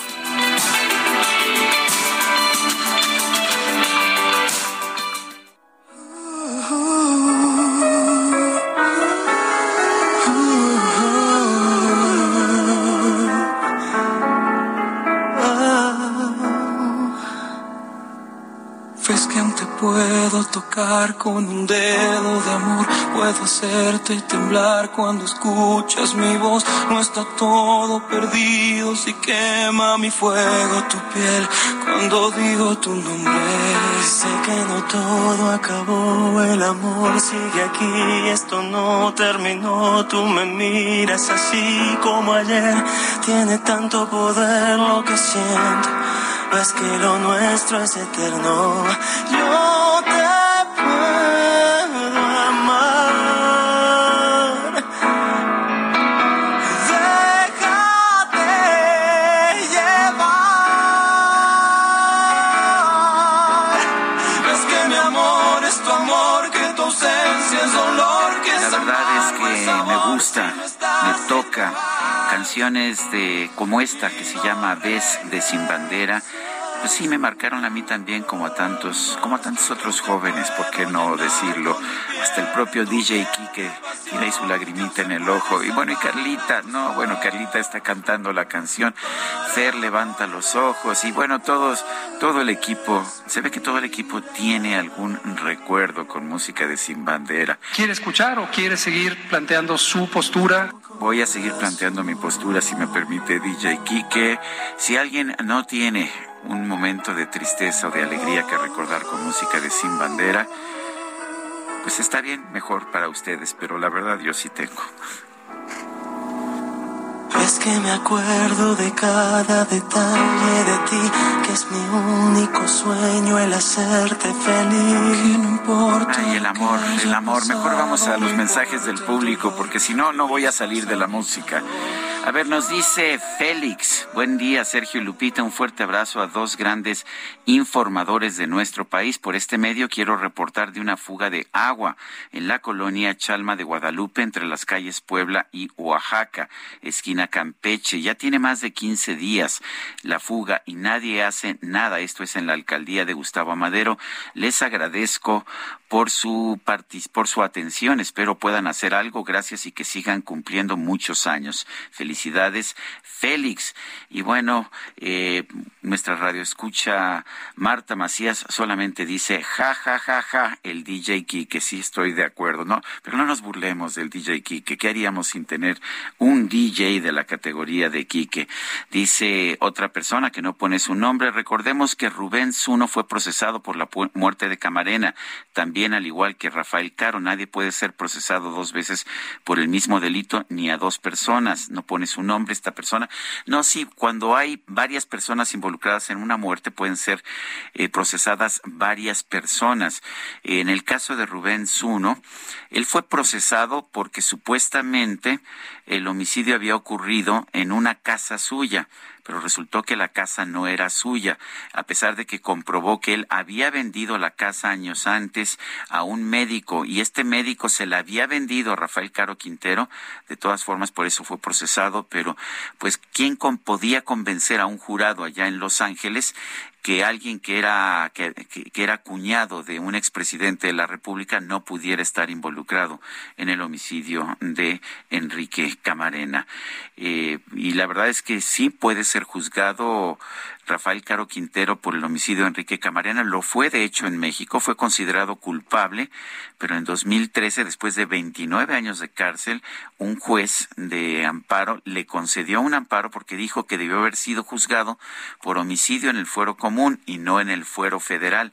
Eh, lo liberaron en la media, a la medianoche y bueno, pues simple y sencillamente ya se fue y cuando lograron otra vez en la Procuraduría General de la República una orden de aprehensión por otros delitos, eh, pues resultó que ya no lo pudieron encontrar.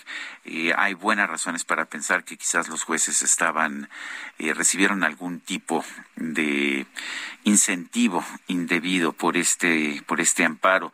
Dice otra persona, es Soco Rodríguez, Sergio, un abrazo cariñoso con la intención de que todo fluya en su vida con tranquilidad y aceptación ante la sensible pérdida para ti y para tu apreciable familia. Creo que en los últimos años tantos hemos perdido a tantos. Yo he tenido cuatro pérdidas en los últimos dos años, pérdidas muy sensibles. Ahora la de la viuda de mi padre, pero perdí a mi madre. Mi madre perdió primero a su pareja. Eh, la madre de mi hija también eh, falleció. Este, bueno, eh, la verdad es que han sido muchas pérdidas y lo curioso es que ninguno de estos casos fue por COVID. pero no sé por qué a veces se, se juntan este tipo de, de situaciones. Pero en fin. Eh, yo creo que a la vida hay que verla hacia adelante, aprovecharla, gozarla y salir adelante es lo que yo pienso hacer. Son las ocho con treinta y nueve minutos. Vámonos a las calles de la Ciudad de México. Javier Ruiz, adelante. Hola Sergio, ¿qué tal? Excelente mañana. Justamente nos encontramos en el Poder Judicial de la Ciudad de México, en la colonia de los doctores. Hace unos eh, momentos pues comenzó la audiencia para pues eh, vincular a proceso probablemente a ocho personas, todos ellos responsables del hecho de cuando cayó el metro. Estas ocho personas pues se les está en las próximas horas eh, tratando de vincular justamente por los delitos de homicidio, lesiones y daños de propiedad, todos ellos eh, culposos. Esta audiencia inició cerca de las 8.30 de la mañana y se espera que dure al menos pues entre 8 y 9 horas, todo dependiendo pues de las pruebas eh, que se desahoguen. Desde muy temprano pues eh, llegaron hasta este punto tanto los abogados, así como Enrique Orcasitas, exdirector del proyecto del metro, quien pues justamente dijo que estaba tranquilo y que iba a iniciar pues ya esta audiencia. Ya la fuera a las afueras de este Poder Judicial únicamente pues quieran pues algunos medios de comunicación. De momento, Sergio, el reporte que tenemos. Muchas gracias, Javier. Estamos atentos. Hasta luego. Buen día. Son las 8 de la mañana con 40 minutos. Vámonos con el Químico Guerra.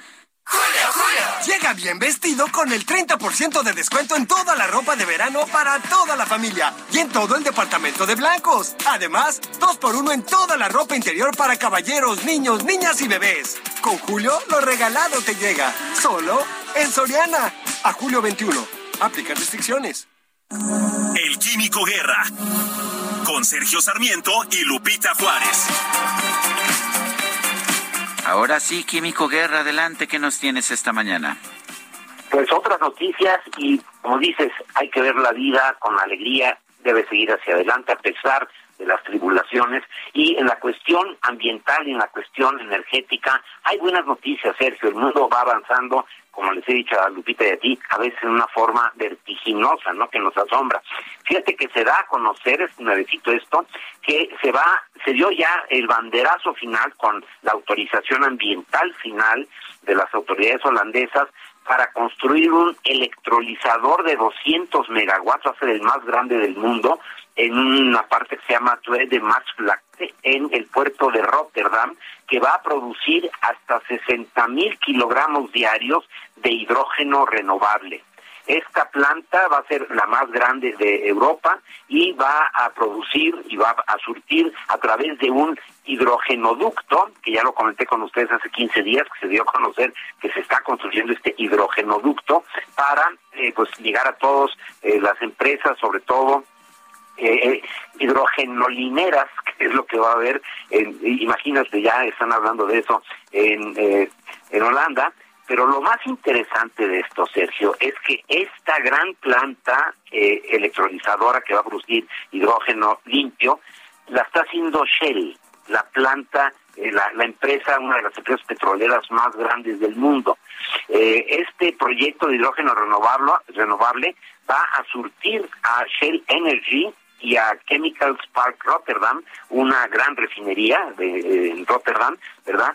Para que tengan energía limpia. Que te dijo la vicepresidenta ejecutiva para soluciones energéticas emergentes de Shell, Ana Moscolo, la estoy citando, Sergio, dice, Holland Hydrogen One, esta planta, ¿no? Eh, hidrógeno holandés 1, demuestra cómo podemos empatar la necesidad de la, de la sociedad por una energía más limpia con nuevas soluciones energéticas. Es además un ejemplo de las de los propios esfuerzos y el compromiso de Shell para convertirse en una empresa cero emisiones para el 2050. El hidrógeno renovable jugará un papel estratégico pivotal en los sistemas energéticos del futuro y este proyecto es un paso importante para que el hidrógeno llene ese potencial. La ambición de Shell es ayudar a construir, fíjate Sergio, una economía global de hidrógeno desarrollando oportunidades en la producción, almacenamiento, transporte y distribución de hidrógeno al consumidor final.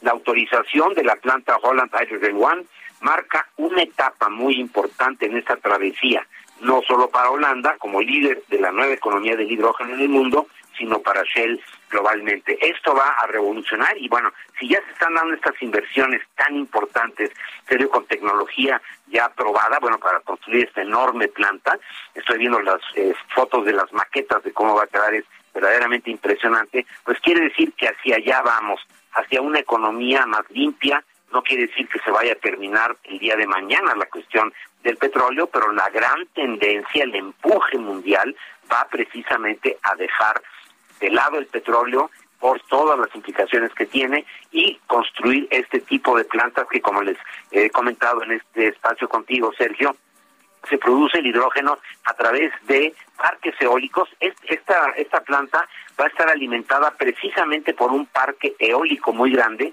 del cual, por cierto, Shell es parcialmente dueño, que está en eh, offshore, o sea, está en el mar, en eh, una granja que se llama eh, Holland Secust, que eh, está produciendo ya ahorita una gran cantidad de energía eléctrica, pero esta energía eléctrica parcialmente se va a usar para disociar el agua de mar en hidrógeno y oxígeno y este hidrógeno va a ser bombeado hacia esta gran planta con los 200 megawatts de un electrolizador que va a ser el más grande del mundo, Sergio. Muchas gracias, Químico Guerra, como siempre, y estaremos al pendiente y qué bueno que pues que siga avanzando la tecnología, yo creo que a todos nos beneficia. Definitivamente es para el bienestar de todos nosotros, Sergio. Gracias al químico Guerra y vamos a, vamos con otros temas. El director general de Fonatur, Javier May, reconoció que las obras del tren Maya en su tramo 5 se reanudaron, sí, se reanudaron a pesar de que hay una suspensión definitiva. Y bueno, la explicación es que el Consejo de Seguridad Nacional consideró que el proyecto es un proyecto de seguridad nacional debido a que tiene vías férreas y esto significa pues que, que no tienen por qué acatar la decisión de un juez. Pepe Urbina es buzo de Cuevas, instructor de buceo, ha sido uno de los activistas que han estado peleando en contra del tren Maya o, o peleando por lo menos para que se cumplan con las reglas como la presentación de una manifestación de impacto ambiental. Pepe Urbina está en la en la línea telefónica. Pepe, eh, cuéntanos qué opinas de esta declaración de, de, Javier May. Ya habíamos visto que se habían reanudado las actividades eh, y ahora nos explican que es porque pues el tren, como tiene vías, es cuestión de seguridad nacional. ¿Qué tal? Buenos días, Sergio. Nunca me lo habían dicho también. Al menos estoy peleando porque se cumplan los reglamentos, las leyes.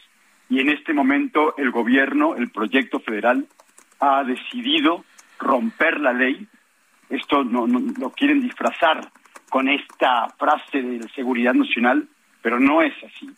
Eh, hay un procedimiento legal que no está en función de los eh, caprichos o una, un calendario político. No hay ninguna urgencia de entregar un, eh, un proyecto de esta magnitud en una fecha exacta. Hay que hacer las cosas bien, pero se presionan ellos mismos por esta fecha y recurren a argucias como eh, empezar a trabajar sin tener las manifestaciones de impacto ambiental, mentir al respecto y eh, cuando la ley y la ciencia están del mismo lado, recurren ahora a esto que se llama seguridad nacional cuando yo no recuerdo que estemos en este momento en, en eh, guerra o en probabilidad de guerra con Belice, con Guatemala, el movimiento independentista de Yucatán hace mucho tiempo que está apagado, entonces no comprendo a qué se refieren con esto de seguridad nacional debería ser rescatar Quintana Roo del crimen organizado, eh, proteger el manto acuífero, proteger las riquezas naturales que tenemos en este estado,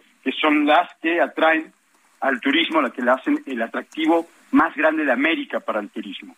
Eh, estamos completamente desenfocados de lo que significa seguridad nacional. El, ¿qué, viene ahora? Si, pues, finalmente, si, si el cauce legal era obtener un amparo, eh, nos dicen que en México nada está por encima de la ley, pero el cauce legal era obtener un amparo y ahora el gobierno lo que está diciendo es pues que no tiene por qué respetar el amparo. Fíjate que en este momento el presidente acaba de declarar eh, eh, que sí era que sí es seguridad nacional, lo acaba de, porque hasta ayer todo lo que teníamos eran las declaraciones del señor May. Eh, pero no es así. la, ley no dice que una persona o un consejo puede pasar por sobre la ley eh, a su antojo. Hay un procedimiento legal que lleva tiempo. No hemos visto en ningún momento este decreto o este, esto de aquí, ningún abogado lo ha visto, el juez no lo ha aceptado. Para, eh, las, para asistencias legales, en este momento se ha roto la autoridad del juzgado número uno de Yucatán y eso es todo lo que importa. El proceso legal continúa, se han enviado las pruebas, y se tendrá que ampliar el proceso no solamente a que se está construyendo, sino a qué respaldado por qué ley, respaldado por qué artículo de la Constitución, eh, un Consejo puede decidir qué es de seguridad nacional y qué no. Y por la información que he estado recibiendo desde el día de ayer de varios abogados, no solamente de los eh, que llevan el amparo interpuesto por los buzos, eh, muchos abogados que están preocupados también por el medio ambiente me han hecho llegar información que sinceramente ni alcanzo a comprender porque no soy abogado, ni tengo el tiempo. Es una gran cantidad de gente que me está diciendo esto es ilegal, esto no tiene ningún respaldo. Entonces, seguiremos el curso legal. Eh, y lo que el señor presidente no comprende cuando él dice que somos eh, un grupo de gente como organizados o pagados por quién sabe quién, sigue sin comprender que somos vecinos, que somos eh, habitantes, ciudadanos de, de Playa del Carmen, de Tulum, de la Riviera Maya, estamos preocupadísimos por este cambio que le hicieron al tramo del tren, que el, retraso en la obra no es culpa nuestra, el retraso en la obra es culpa de que ellos hayan cambiado el tren de la carretera a la selva y que el dinero que se ha perdido es responsabilidad de quien haya hecho ese cambio, no de la gente que está protegiendo su hogar. El señor presidente dice que la ley debe ser expedita y olvida que fue Fonatur la que no tramitó la manifestación de impacto ambiental y que después se tardaron una gran cantidad de tiempo de darle la luz, que los amparos tendrían que haberse resuelto desde hace semanas, pero que Fonatur no daba a conocer el resolutivo de Semarnat. Esto no tiene absolutamente nada que ver con la defensa. Siempre ha sido la forma tan turbia e inepta que Fonatur Tremaya ha llevado el proyecto. Bueno, y nuevamente eh, no perteneces a ningún grupo político y supongo que ningún grupo político te está financiando para que, pues para que eh, te opongas al, al, tren Maya, que siempre, siempre nos has dicho en entrevistas que, pues tú lo que pedías es que se cumpliera la ley. Decías, bueno, a lo mejor el tren Maya está bien, se puede hacer, nada más que nos den una manifestación de impacto ambiental para entender cuál es el daño ecológico y cómo remediarlo. Es correcto. Mira, el día que yo eh, termine esta defensa, el día que protejamos eh, la, selva, mi, sueño más, eh, más inspirador es que detengamos esta destrucción en la selva, el Estado de Quintana Roo, la gobernadora electa Mara Sama, nos ayude a proteger el área para que no se convierta en un basurero, la cicatriz que han dejado en la selva, para que no se convierta en un desarrollo inmobiliario, que la selva vuelva a ocupar ese lugar. Y te puedo asegurar que no hay ni mono, ni jaguar, ni puma, que me vaya a pagar por lo que hemos estado haciendo, a ninguno de nosotros. El día siguiente que el tren se salga de la selva, nosotros habremos triunfado y nos empezaremos a ocupar de algún otro desarrollo inmobiliario que, porque acabamos de detener un desarrollo inmobiliario que estaba construyendo un lago artificial en la selva, estaban dinamitando la selva para construir un lago. Este tipo de cosas no son tan mediáticas como el tren, pero también nos ocupamos de eso porque protegemos nuestro mar. No, yo en este momento que detuvimos esa obra no gané absolutamente nada. Nadie me vino a dar una recompensa por haber hecho esto. Eh, no hay. Eh, ahora el señor presidente decía es que justo el momento en que nosotros teníamos un acuerdo ellos que nos estaban vigilando eh, presentaron amparo. No, no sé si el señor presidente entiende cómo funciona esto. Nosotros nos juntamos, juntamos firmas, juntamos información, se la enviamos a, los abogados, los abogados la enviaron al, juzgado de Cancún, el juzgado de Cancún se tardó como dos semanas en resolver y se decidió que se iba a mandar al juzgado de Yucatán, el juzgado de Yucatán se tardó no sé cuántos días en decir que sí nos... es, imposible que sea apretar un botón y eh, levantar un amparo porque algo que hizo el señor presidente no nos gustó. Vamos, ya quisiera yo poder tener las cosas así, pero eh, no, no, no fue así, no hay nada calculado eh, la mayor parte del tiempo estamos lidiando entre nosotros mismos cómo eh, poder organizarnos, porque todos trabajamos, porque todos tenemos ocupaciones, familias, entonces ya quisiera que Ian Musk dijera, vamos a salvar la, la selva y a ver, Pepe, ¿cuánto necesitas? Me encantaría, pero no hay absolutamente nadie que respalde este movimiento de, de esa forma. Es gente que se va sumando, las mentiras de Fonatur, estas irregularidades ilegales, han ido sumando gente al movimiento que está preocupadísima por cómo se hacen las cosas. Pepe Urbina, gracias por hablar con nosotros. Buenos días y estamos en contacto. Muchas gracias. La Fiscalía General de Justicia de la Ciudad de México aseguró que el colapso de un tramo de la línea 12 del metro no quedará impune. Cintia Stettin, adelante. ¿Qué tal? Muy buenos días, Sergio. Buenos días al auditorio. Pues esto lo dijo la titular de la Fiscalía General de Justicia de la Ciudad de México, Ernestina Godoy, quien aseguró que el colapso de un tramo de la línea 12 del metro en el que 26 personas perdieron la vida y decenas más resultaron lesionadas no quedará impune. Señaló que el agente del Ministerio Público adscrito a la Coordinación General de Investigación Territorial ofreció pues datos de pruebas sólidos para formular imputación a ocho personas servidoras públicas durante la audiencia celebrada la semana pasada. En ese sentido, pues la fiscal eh, capitalina hizo alusión a las pruebas científicas que integran el dictamen pericial, en el cual se basaron las imputaciones como parte de la teoría del caso que ha señalado la institución a su cargo. Refirió que, eh, pues, en, eh, en, en, bueno, más bien recordó que se logró aplicar la figura de la justicia restaurativa dado que las empresas relacionadas con la construcción firmaron un acuerdo con el gobierno de la Ciudad de México, es decir, no todos llegaron pues a la imputación del delito. Gracias, Cintia Stettin. Vamos a una pausa.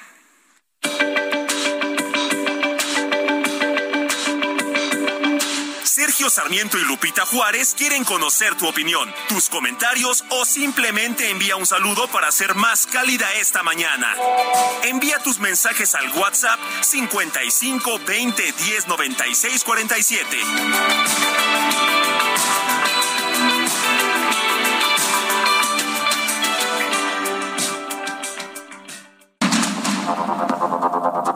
Continuamos con Sergio Sarmiento y Lupita Juárez por el Heraldo Radio.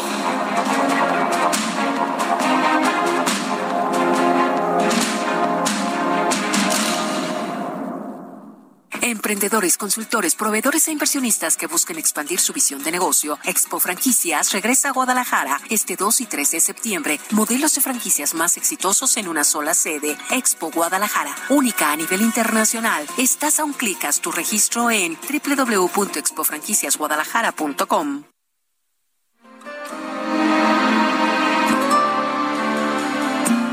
Yo soñé que te olvidé porque al fin no te lloraba. Yo creí que escaparía de tu piel. Yo logré más de una vez olvidarte por un tiempo. Y sentí que poco a poco me curé. Con el alma y con el corazón, di mi sentimiento y mi emoción, todo lo que estoy para olvidarte. Pero no, sigo pensando en ti, por más que intente no consigo dormir de noche sin tu abrigo.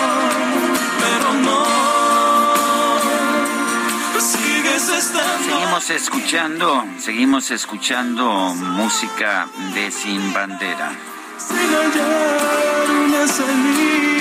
Esto se llama Pero no. Nos dice, nos dice una persona, soy Mercedes Ávila de Texcoco. De verdad, Sergio, admiro tu fortaleza y responsabilidad. Después de escucharlos tantos años, sé del cariño que tenías a la esposa de tu papá. Recuerdo que alguna vez dijiste que ella decía que iba a ver a las chicas malas. Te mando un abrazo bien grande. Ánimo, amigo Sergio. Esta es una muy buena anécdota. A ver, mi queridísima More, déjame compartirla con nuestro público. Alguna vez, bueno, le hablaba yo todos los días a la viuda de mi papá y una vez me dice, hoy voy a ir a comer con las chicas malas. Y le digo, con las chicas malas, sí, mis compañeras de secundaria. ¿Y por qué las chicas malas? Le digo, bueno, porque la que no está mala de la cadera está mala de la rodilla y la que no está mala de la rodilla está mala del corazón. Y en fin, somos las chicas malas. Esa fue la anécdota. Qué bueno que, que la recordó. Dice el doctor Abraham González, la persona que habló, el señor Alcocer, refiere que no se debe suspender el servicio social, pues su interés es que estaría en riesgo su empleo. En dicho servicio no aprendes nada no puedes estudiar, no tienes insumos ni herramientas de trabajo. Ya lo citó otra ciudadana hace días. Padres, si su hijo firma su servicio social, es una sentencia de muerte. Qué, pues qué duro, este, qué difícil. Eh, Daniel Evaristo Guillén, y a propósito, para que vean ustedes que las pérdidas a veces traen cosas buenas, eh, Daniel Guillén eh, fue hermano de la pareja de, de mi mamá de muchos años, un amorío, un amor impresionante de, de 50 años. Y uh, y bueno, pues eh, finalmente la, las pérdidas que tuvimos nos han acercado, nos han hecho amigos. Y dice lo siguiente, un 100% de agradecimiento por su participación a Pepe Urbina, defensor de la naturaleza. A mí también me parece que el trabajo que está haciendo este buzo comprometido con la naturaleza, con la defensa de la naturaleza ya en la zona de Quintana Roo. Es uh, pues un hombre que está haciendo un excelente trabajo. Son las nueve de la mañana con cuatro minutos. ¡Julio, Julio! ¡Órale! A esta fiesta vino todo el mundo. Pues si todo el mundo vino, que le lleguen al 3x2 en todos los vinos y licores. Y además, 3x2 en todos los jugos y néctares Jumex. Sí, 3x2. Con Julio, lo regalado te llega. Solo en Soriana. A julio 21. Aplica restricciones. Y vamos a un resumen de la información más importante. Desde Palacio Nacional, el titular del Instituto Mexicano del Seguro Social, Zoé Robledo, anunció el comienzo de la fase final de la Jornada Nacional de Reclutamiento de Médicos Especialistas. Como lo hemos mencionado, se salieron a ofertar más de 14 mil plazas. Hubo 4 mil 494 médicos que no solamente acudieron a la plataforma, se registraron, pero que además fueron a las citas, eh, acudieron a las, a las mesas de recepción de, de documentos y fueron acreditados. De ellos ya se contrataron a 2.621 médicos, es decir, es un avance del 18% sobre el total de las vacantes que se presentaron de las, de las 14 mil. Por su parte, el secretario de Salud, Jorge Alcocer, lamentó el asesinato del médico pasante Eric Andrade en el estado de Durango. Consideró, sin embargo, que no es aconsejable suspender el servicio social para los estudiantes de medicina. No es oportuno, no es este, aconsejable el que se suspenda ese proceso de formación tan importante que tienen los médicos jóvenes que están a punto de recibirse. Pero sin embargo, pues se revisan las condiciones de seguridad y desde luego no podemos, igual que con los especialistas, igual con los médicos generales, dejar a un lado los sitios que no tengan más lejanos o que tengan condiciones no del todo seguras. El Instituto Nacional Electoral confirmó la entrega de 1.334 toneladas de papelería electoral no utilizada a la Secretaría de Educación Pública a fin de que este material sea reciclado para la producción de libros. La Suprema Corte de Justicia agendó para el próximo 17 de agosto la discusión de las controversias constitucionales interpuestas para impugnar el desafuero y la orden de aprehensión en contra del gobernador de Tamaulipas, Francisco García Cabeza de Vaca. La primera dama de Ucrania, Olena Zelenska, comenzó este lunes una visita a los Estados Unidos para reunirse con distintos funcionarios de este país, así como con, el secretario de Estado, Anthony Blinken. En el marco del Día Internacional de Nelson Mandela, el príncipe Enrique del Reino Unido advirtió ante la ONU que la revocación de derechos constitucionales en la Unión Americana forma parte de una agresión mundial a la democracia y la libertad. Ahora que tengo dinero, que pueden decirme que todo me sobra. Bueno, pues la influencer estadounidense Caitlin Michelle Siragusa, conocida como Amurant, realizó una publicación en Twitter para responder a quienes la critican por ganar dinero a través de la plataforma de contenido erótico OnlyFans.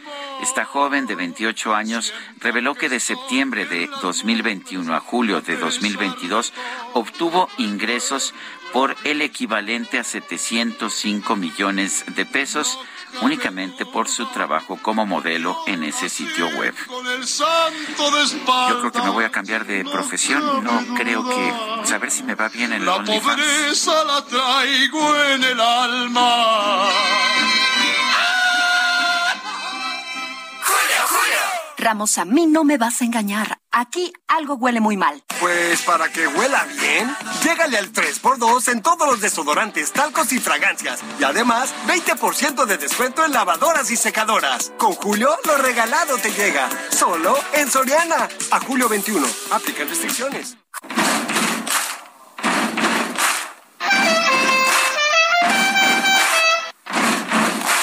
La micro deportiva.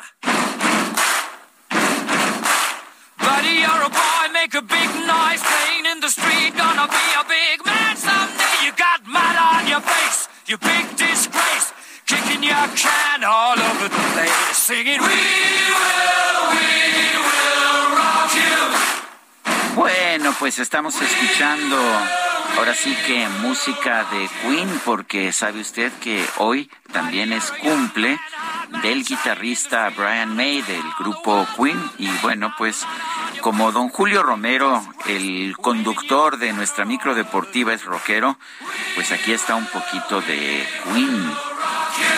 We Will Rock You. Julio Romero, adelante, ¿qué nos tienes?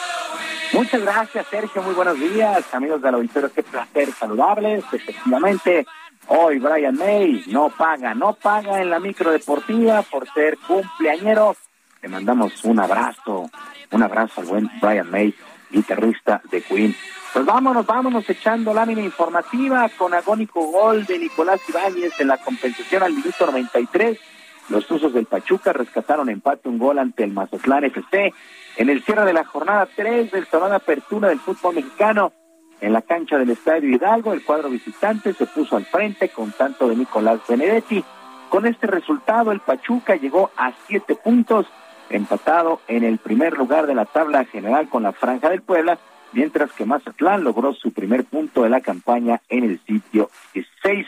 Se fueron ya tres jornadas en el torneo de apertura, un torneo que se tendrá que ir rápido por el Mundial de Qatar que estará arrancando el 21 de noviembre. Mientras tanto, las Chivas Rayadas del Guadalajara oficializaron la contratación del atacante Santiago Ormeño para lo que resta de la actual temporada. La polémica se ha armado en grande porque el joven de 28 años nació en la Ciudad de México, pero ya representó a la selección de Perú, recordando que el rebaño solamente juega con futbolistas nacidos en nuestro país. Por lo pronto, el propio Santiago Ormeño sabe que llega a una de las instituciones más populares de la liga.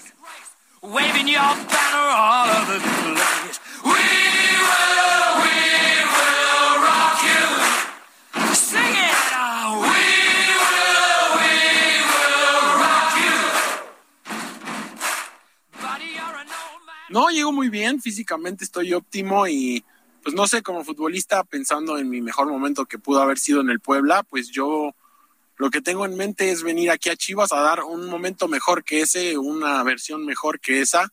Y pues nada, pedirle a todos los chivarmanos que me den ese voto de confianza y que voy a dar lo mejor de mí por este escudo y, y esperemos que todo vaya muy bien.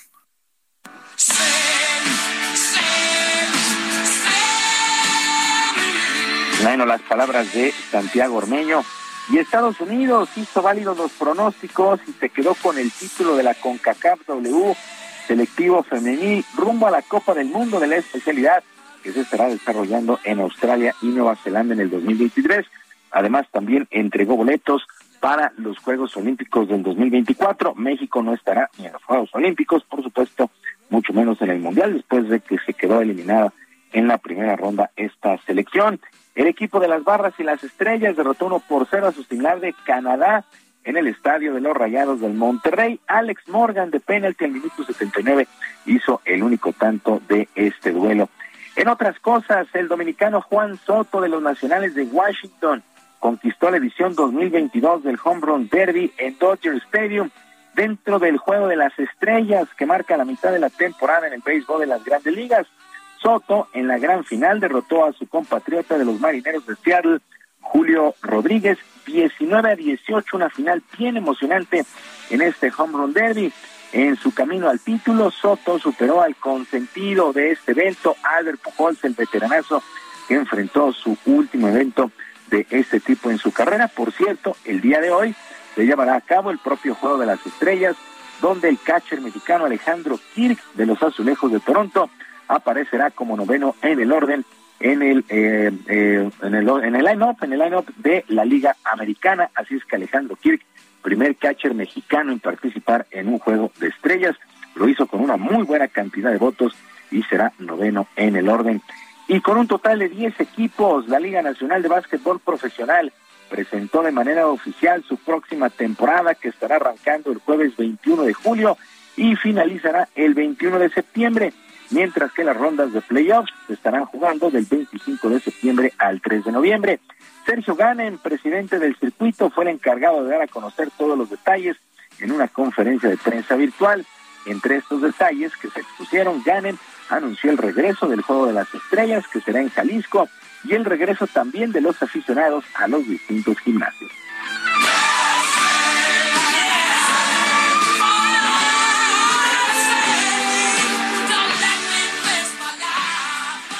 Esta será la temporada después de dos años y medio casi, en donde regresaremos a los recintos al 100%.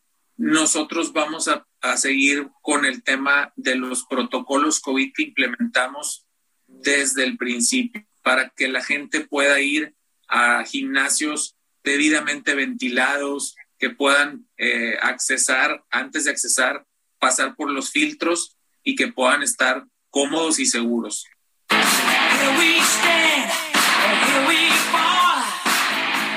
Bueno, el formato será todos contra todos, no habrá divisiones. Estos 10 equipos en busca del título de la Liga Nacional de Básquetbol Profesional.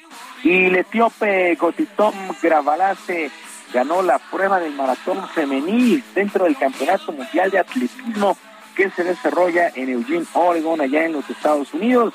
Gravalace paró el cronómetro, el cronómetro en tiempo de 2 horas, 18 minutos y 11 segundos para imponer un récord del evento y terminar por delante de la keniana Yolit Korir y de la israelí Lona Chetmay. Por su parte, la mexicana Citlali Moscote terminó en el décimo lugar en esta prueba de maratón con tiempo de dos horas 26 minutos y 33 segundos. Buena actuación de Citlali Moscote en el top ten del maratón del Campeonato Mundial de Atletismo. Y el piloto mexicano Sergio Pérez de la escudería Red Bull busca un acercamiento con la FIA para intentar aclarar varios puntos luego de la sanción que recibió en el Gran Premio de Austria. Checo terminó en la cuarta posición de la quali 3, pero los comisarios de pista detectaron que pasó los límites del trazado y se lo hicieron saber hasta el final de esa jornada el pasado 9 de julio. Esta decisión implicó que se borraran sus tiempos y en vez de salir desde ese cuarto sitio lo hizo hasta el 13. El tapatío ve un poco de inconsistencias y espera empatar criterios para lo que resta la campaña. La Fórmula 1 regresa a la actividad este fin de semana allá en Francia. Sergio, amigos del auditorio, la información deportiva este martes, que es un extraordinario día para todos. Yo les mando un fuerte abrazo. Muy bien, gracias Julio Romero. Buen día para todos.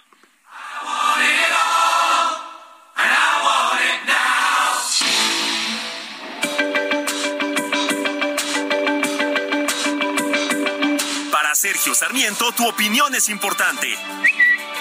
Escríbele a Twitter en arroba Sergio Sarmiento.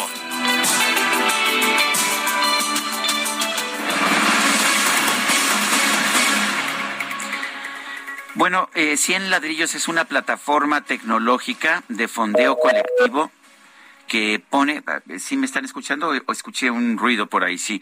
Le repito, Cien Ladrillos es una plataforma tecnológica de fondeo colectivo que pone al alcance de los mexicanos la posibilidad de invertir en bienes raíces desde cualquier parte de la República Mexicana. Eh, Iván Carmona es cofundador de Cien Ladrillos, lo tenemos aquí en la cabina de El Heraldo Radio. Hay mucha gente que le gusta invertir en bienes raíces, Iván, gracias por estar con nosotros nosotros porque piensan que las inversiones en bienes raíces son más estables que las inversiones, por ejemplo, en bolsa o en otros instrumentos. ¿Qué opinas? Así es, Sergio. Muchas gracias por la invitación. Saludo a todo tu auditorio. Efectivamente, bueno, pues los bienes raíces por muchísimos años han demostrado ser un gran mecanismo de inversión para crear, crecer y proteger el patrimonio. Eh, lamentablemente, Sergio, este tipo de eh, inversión y activo no había estado al alcance de cualquier persona, pues por los eh, altos costos o quizás el capital que se requiere para invertir en bienes raíces. De tal manera que lo que hicimos en 100 ladrillos, Sergio, fue pues dividir una propiedad en 100 partes iguales o más, o 100 participaciones a las que les llamamos ladrillos, para que cualquier persona, imagínate un local, una bodega que lo divides en 100 partes iguales o más, y entonces una persona invierte solamente en esta participación y recibe todos los beneficios de la inversión inmobiliaria, que en esencia es cobrar renta y ganar plusvalía. ¿Y esto cómo funciona? Claro, bueno, eh, todo es a través de una plataforma tecnológica, Sergio. En cienladrillos.com creas tu cuenta, es muy sencillo crearla. Eh, entras a la plataforma y tienes todas las propiedades que están disponibles en las que puedes invertir. Ahí en la plataforma puedes encontrar eh, pisos de oficina, locales comerciales, bodegas industriales y tú vas eligiendo la que más te gusta y la compraventa es 100% en línea eh, 100% en línea. El, cuando la gente hace inversiones en línea, mucha gente se siente nerviosa y dice, bueno, ¿qué me respalda? ¿Cómo, cómo estoy seguro de que esto es de verdad, que es sólido, que es serio? Esto es una pregunta muy importante, Sergio. Cien Ladrillos es una eh, ya institución financiera que forma parte del sistema financiero mexicano. El año pasado recibimos una licencia por parte de la Comisión Nacional Bancaria de Valores para operar bajo esta modalidad. Somos la primer plataforma en México de nuestro tipo y entonces esto le da una gran seguridad a los inversionistas porque prácticamente están invirtiendo en una institución que está regulada, vigilada por autoridades y además, Sergio, todas las propiedades que tú en las que tú inviertes en 100 ladrillos están escrituradas en un fideicomiso, entonces eso te da seguridad bancaria. Escrituradas en un fideicomiso, ¿qué es eso?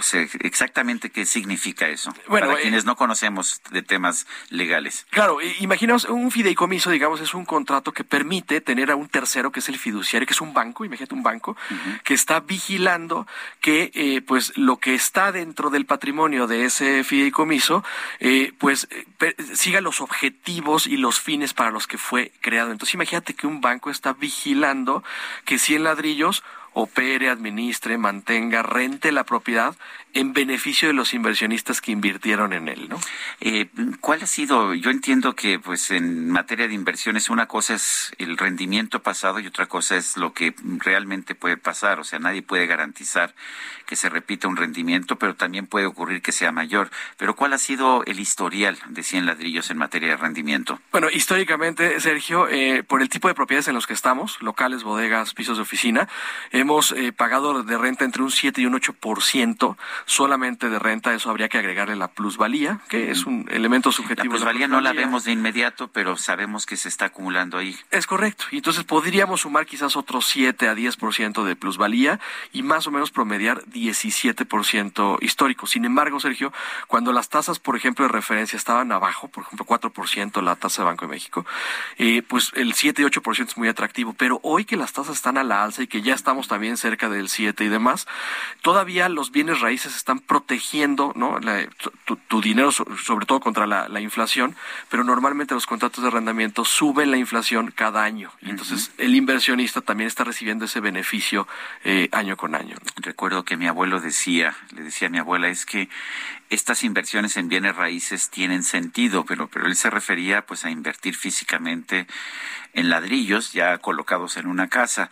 Eh, ¿Es lo que estás ofreciendo? Claro, fíjate, eh, Sergio, eh, me encanta ese ejemplo, porque con la misma visión eh, del abuelo, yo creo que hoy en día todos tenemos esta noción de la importancia de invertir en bienes raíces, y hoy cuando tú inviertes en cienladrillos.com, se está materializando esa visión de ya tener un patrimonio por supuesto que gracias a la tecnología, gracias a la ley que permite que puedan crearse estos modelos y gracias al sueño de Cien Ladrillos de que millones de mexicanos puedan tener acceso a bienes raíces, pues hoy se puede contar esa misma historia, pero empezando la construcción patrimonial desde cero. ¿Y por qué no en un futuro, no? Después de varios años de inversión y de ahorro, eventualmente dejar algo a los hijos y decir, mira, no era un terreno completo, no fue una casa completa, pero hay un patrimonio de participaciones de inmuebles que te están dejando el beneficio inmobiliario. ¿Cómo pueden contactarlos nuestros radioescuchas? Claro que sí, Sergio, en www.cienladrillos.com, 100 con número 100 ladrillos.com, o nos pueden escribir directamente un WhatsApp, un mensaje en el 55 24 93 1264. 55 24 93 1264. Pues yo quiero agradecerte, Iván Carmona, cofundador de Cien Ladrillos, esta conversación. Gracias, Sergio. Un placer estar aquí. Son las nueve con veintitrés minutos. Vamos a otras a, otros temas. Autoridades de Chihuahua ejecutaron una orden de aprehensión en contra de un hombre acusado de haber matado a la doctora Maciel Mejía Medina en la Sierra Tarahumara. El fiscal del Estado, Roberto Fierro, informó que se ejecutó el mandato de captura en contra de esta persona por parte de elementos de la Agencia Estatal de Investigación de la Fiscalía de Distrito Zona Occidente. Ya está en calidad de detenido y presentará su declaración en un momento oportuno. En el momento oportuno es lo que dijo eh, esta, este fiscal el fiscal Fierro, fiscal general del estado de Chihuahua.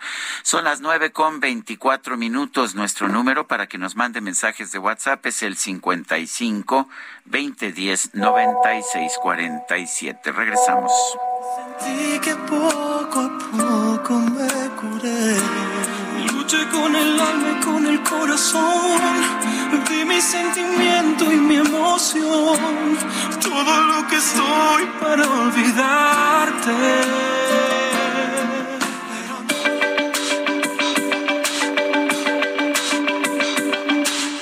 Sarmiento y Lupita Juárez quieren conocer tu opinión, tus comentarios o simplemente envía un saludo para ser más cálida esta mañana.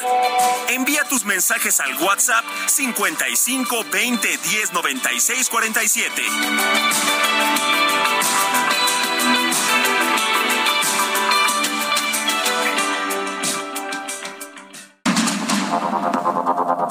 Continuamos con Sergio Sarmiento y Lupita Juárez por el Heraldo Radio.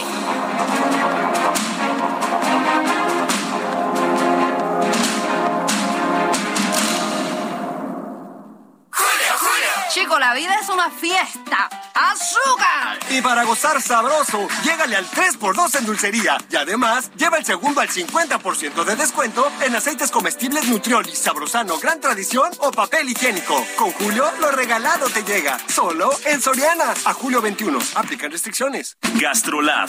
Historia, recetas, materia prima y un sinfín de cosas que a todos nos interesan. Amigos del Heraldo Radio, soy el Chevy Real Arechiga de Gastrolab y hoy les traigo una receta espectacular, muy sencilla y algo que le llaman el postre millennial, ya que es un mug cake, que es un pan hecho al microondas, pensado para cuando tienes poco tiempo y usando la cantidad mínima de ingredientes. ¿Qué es lo que vamos a requerir? Una pieza de huevo, una cucharada de harina leudante o polvo para hornear, tres cucharadas de azúcar, un poquito de aceite girasol, tres cucharadas de leche en polvo o puede usarse avena en polvo si no se prefiere usar leche, la ralladura de limón de preferencia amarillo, jugo de medio limón y una taza o un recipiente que podamos meter al microondas. ¿Cómo lo vamos a preparar? Vamos a batir el huevo, incorporar el azúcar, la ralladura de limón, el jugo, el chorrito de aceite, la leche en polvo y una vez mezclado todo vamos a agregar la harina leudante o el polvo para hornear. Finalmente vamos a tener una mesa homogénea que vamos a poner a la mitad de la taza y vamos a meter por minuto y medio al microondas. Ahora sí, está listo nuestro pan o mug cake para comer en el momento. Muy buenos días, pues llegaron los días únicos. Cámbiate a Citibanamex y disfruta de promociones únicas en todos nuestros productos. Descubre cuál es el ideal para tu momento de vida. Además, al contratar, participas para ganar boletos para el Fórmula 1 Gran Premio de la Ciudad de México 2022, presentado por Heineken. La vigencia es del 1 al 29 de julio del 2022. Las bases de la promoción están en www.citibanamex.com diagonal días únicos. Requisitos de contratación y comisiones en www.citibanamex.com. Regreso con ustedes. Seguimos con las noticias. Gracias.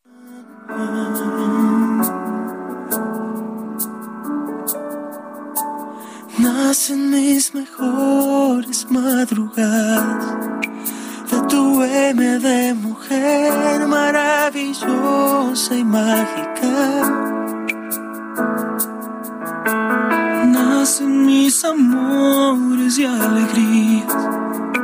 De tu ángel divino que me vino a visitar. Nacen también. De tu L de locura. Las más bellas lunas llenas que he podido yo mirar.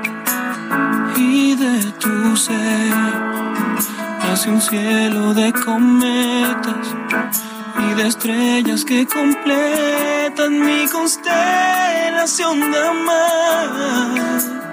Te nace un mar con M de milagro y un sol que sale por sorpresa desde el sur. Puede escribir ADC se llama esta canción. Estamos escuchando a Noel Shahris el día de su cumpleaños número 48. y corregir la ortografía. Y aquí con, con el dúo con su compañero Leonel García en Sin Bandera. La verdad es que me gustan.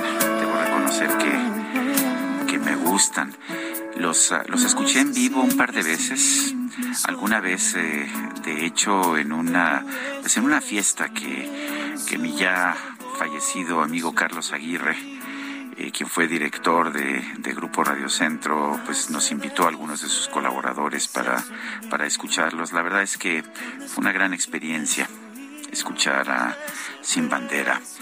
Eh, creo que fue muy lamentable que decidieran separarse. Los entrevisté en algunas ocasiones sobre, sobre el tema y dijeron pues que creativamente ellos necesitaban irse ya por otros caminos. Así son los creadores. Pero bueno, que sí creo que fue una pérdida enorme. Aquí está Sin Bandera.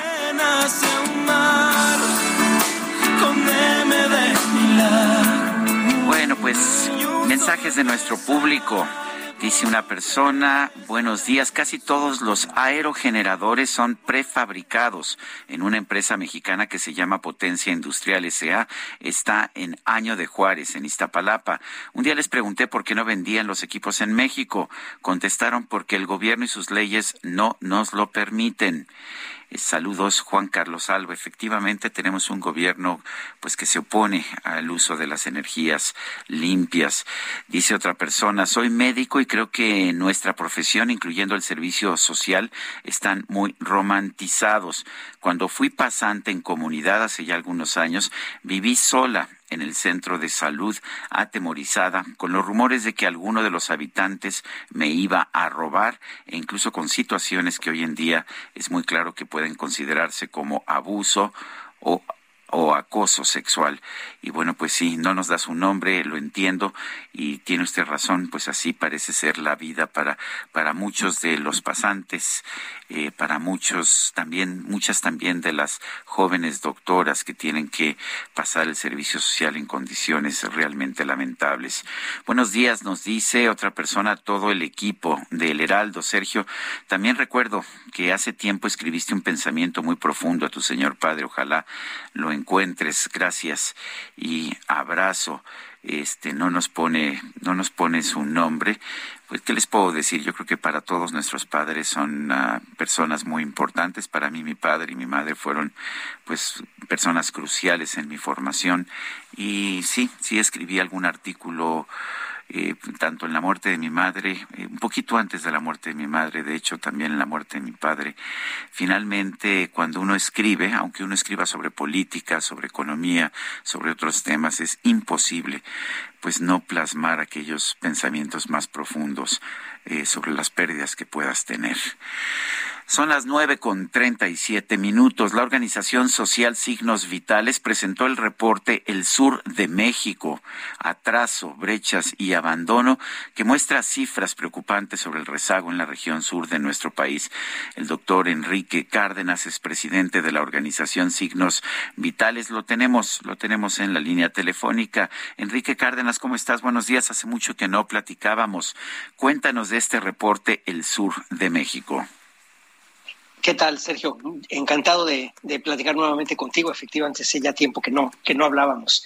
Eh, pues mira, este es un reporte más de signos vitales, esta organización de la sociedad civil que se dedica a generar eh, diagnósticos de, eh, constantemente sobre el país, de cómo va el país, cómo van los signos vitales del país. Y en esta ocasión eh, se decidió por parte del Comité Ejecutivo hacer un reporte sobre lo que, cuáles son los signos vitales del sur, sabiendo que ya, digamos, sabemos que hay muchos rezagos, muchos atrasos, pero los encuentros o los hallazgos interesantes de este reporte que ve la parte social, la parte de gobernanza, la parte económica, eh, ambiental, eh, es que a pesar del atraso estructural que tiene el sur y que ha sido reconocido por este gobierno, las políticas públicas de este gobierno no siempre reflejan la prioridad del sur ni en los más pobres. Ahí se ve claro. Y por el otro lado, en, esta, en, esta, en este mismo diagnóstico lo que se ve es que también han sido muy poco efectivas esas políticas cuando se han asomado al sur. Eh, vemos, por ejemplo, cómo en la política social, Sergio, eh, que uno diría, bueno, pues deben haber vertido muchísimos recursos en el sur.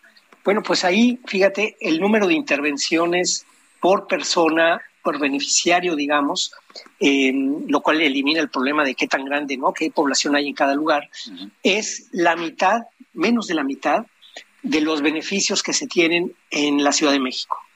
Así te lo cuento. O sea, destinan el doble en la Ciudad de México de lo que se destina en los estados más pobres del país. Otra cosa que, también eh, encontramos es cómo ha sido muchísimo más difícil para el sur salir de la, del letargo y de la contracción que fue la pandemia. Como sabemos, la pandemia pegó muy fuerte, el gobierno hizo muy poco por aliviarlo, eso llevó al empobrecimiento generalizado, al deterioro de las clases medias. Bueno, la recuperación que está siendo muy lenta, está siendo mucho más lenta en el sur que en el resto del país. Fuera del foco de Tabasco, por ejemplo. Pero bueno, me ibas a decir algo, quizás. no, te, iba, te iba a decir que eh, estás comparando con la Ciudad de México. Sabemos que la Ciudad de México, a pesar de que nos dicen que no, siempre ha sido muy favorecida por razones políticas. Pero ¿qué pasa con el resto del país o con el norte del país? Sí es más favorecido el norte del país en general que, que el sur. De la Ciudad de México me queda claro que es más favorecida que cualquiera. Pero ¿qué pasa entre el norte y el sur? Fíjate que ahí eh, también, en este caso en particular, hablamos de 3.1 intervenciones en el eh, resto del país, eh, quitando la Ciudad de México y dejando solo, digamos, lo que queda, contra las 2.6 intervenciones que hay en, en, el sur. O sea que también en el resto del país es mayor el apoyo de lo que hay en el sur. Eso sí es impresionante, creo. ¿Qué tendríamos que estar haciendo? ¿Qué, tendríamos que modificar en nuestros programas sociales para realmente apoyar al sur? Porque una cosa es decir primero los pobres y otra cosa es realmente poner primero a los pobres.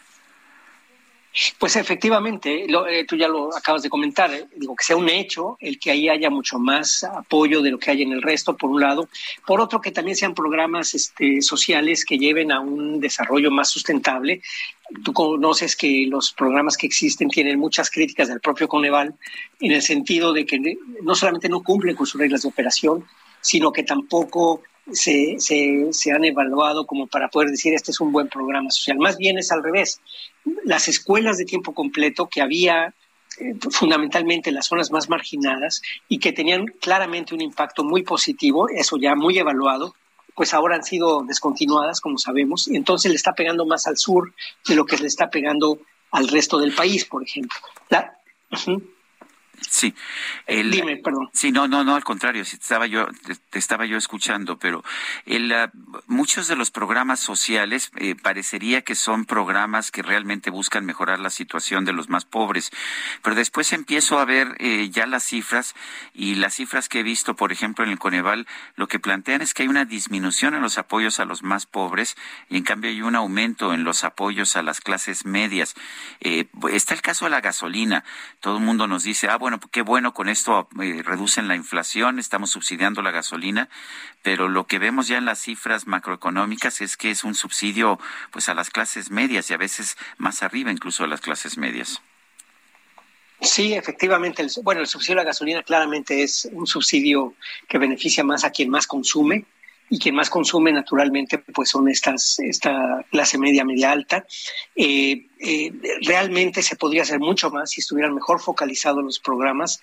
Si por el otro lado los programas de desarrollo grandes como puede ser la refinería o estos emblemáticos del tren Maya etcétera tuvieran un arrastre mucho mayor. Es decir una serie de eslabonamientos al resto de la economía como conoces te acordarás de Albert Hirschman que hablaba de los eslabonamientos de, de un punto de desarrollo como pueden generar más empleo o, no. Y en el caso de la refinería, pues sí crean eh, mucho empleo a la hora de la construcción, pero a la hora de la operación va a ser muchísimo menos porque es una inversión que es muy intensiva en capital y poco en, empleo.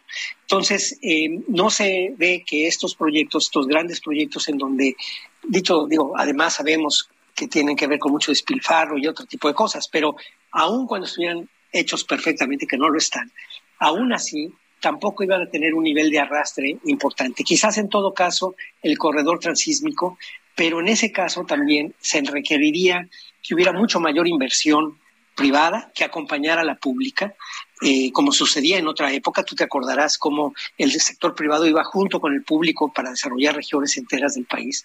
Y, eh, y eso es lo que no está ocurriendo. Y bueno, la política energética ahí está jugando un, papel central para evitar esto. Eh, zonas como en Oaxaca, que tiene tanto potencial eólico, por ejemplo, pues están siendo dejadas de lado.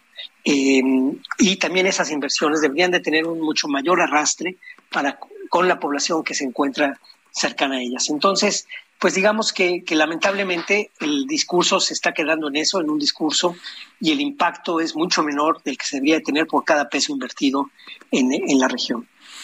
Yo quiero agradecerte, Enrique Cárdenas, presidente de la organización Signos Vitales, por esta información. Muchísimas gracias, Sergio. Muy, muy buenos días. Organizaciones de la sociedad civil condenaron el programa mediante el cual policías de Purísima del Rincón, en Guanajuato, enseñaron a utilizar armas a estudiantes como parte de un curso sobre prevención de las adicciones y la violencia del programa Planet Youth. Tania Ramírez es directora de la Red por los Derechos de la Infancia en México, la Redim. La tenemos en la línea telefónica. Tania Ramírez, en primer lugar, eh, ¿lo que hicieron estos policías es ilegal? Eh, buen día, Sergio. Un gusto estar con ustedes y con la audiencia. Sí, digamos que es ilegal en, el sentido de que violenta los derechos de niñas, niños, adolescentes. No es que eh, en alguna línea textualmente esté, prescrito el no poner sus armas, pero sí está prescrito en la Ley General de Derechos de Niñas, Niños, Adolescentes que la autoridad, y es el caso a través de las personas servidoras públicas, eh, deben de velar por proteger eh, los derechos de niñas, niños, adolescentes y por supuesto que el derecho a una vida libre de violencia, entre entre otros, pues habría sido violentado con esta acción. Sí. Eh, ¿Qué tipo de sanción implicaría este, pues este uso de, de, pues este, este, este adiestramiento en el uso de las armas? Bueno, pues pudimos observar y eso fue positivo, digamos, gracias a la reacción rápida de, los medios que cubrieron este asunto y de la reacción de las organizaciones, que ya hubo eh, una persona eh, que fue removida de su cargo.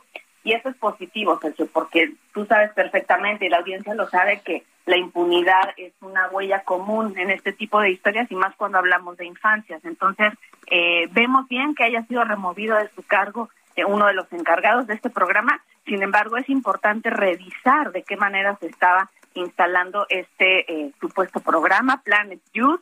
Eh, yo estuve en, posibilidad en, las Naciones Unidas y pude tener comunicación con una de las personas que venían de la delegación de Islandia, que es el país que se supone que apoya este programa en Guanajuato, eh, y me dijeron que no les sonaba de ninguna manera o no es algo que se haga allá, colocar armas en manos de niñas y niños. Entonces, eh, más allá de la sanción que la persona responsable haya tenido, sí va a ser muy importante revisar la operación de este tipo de programas, sobre todo eh, para poder garantizar que se hacen conforme a derecho y conforme a lo que indica la ley general de niñas, niños, adolescentes, ¿no es cierto? La necesidad de que sean eh, programas que integralmente observen sus derechos y recordar que para eso tenemos ya un CIPINA, un sistema de protección integral de derechos de niñas, niños, adolescentes, que dentro de sus trabajos conformó una comisión para este tipo de atenciones. La COMPREGNA es la Comisión para Prevenir la Violencia en contra Niños, Niños, Adolescentes, y ahí está ya un programa instalado que se hizo con academias, con organizaciones, con instituciones públicas, varias de las que tienen que atender el problema de inseguridad. Entonces no hay que ocurrir a, no, no hay que acudir a ocurrencias, hay que observar qué es lo que está diseñado en esos programas e intentar seguirlo para que no veamos casos como este, que además, vale la pena decirlo, Sergio, no fue un caso aislado. Una vez se hizo público, empezamos a tener noticias en varias escuelas que esto se estaba repitiendo y bueno, por supuesto, el acto de homenaje a la bandera en donde se disfrazó a una niña de un elemento armado, pues no ayuda, ¿no es cierto?, a un contexto tan violento como el que ha estado viviendo crecientemente el estado de Guanajuato. Tania Ramírez, directora de la Red por los Derechos de la Infancia en México. Gracias por conversar con nosotros. Muchísimas gracias a ustedes por el espacio. Buen día. Bueno, y los mercados, los mercados están subiendo esta mañana, de hecho se muestran bastante vigorosos. Eh, la bolsa mexicana sube, la que menos sube, sube 0.5%.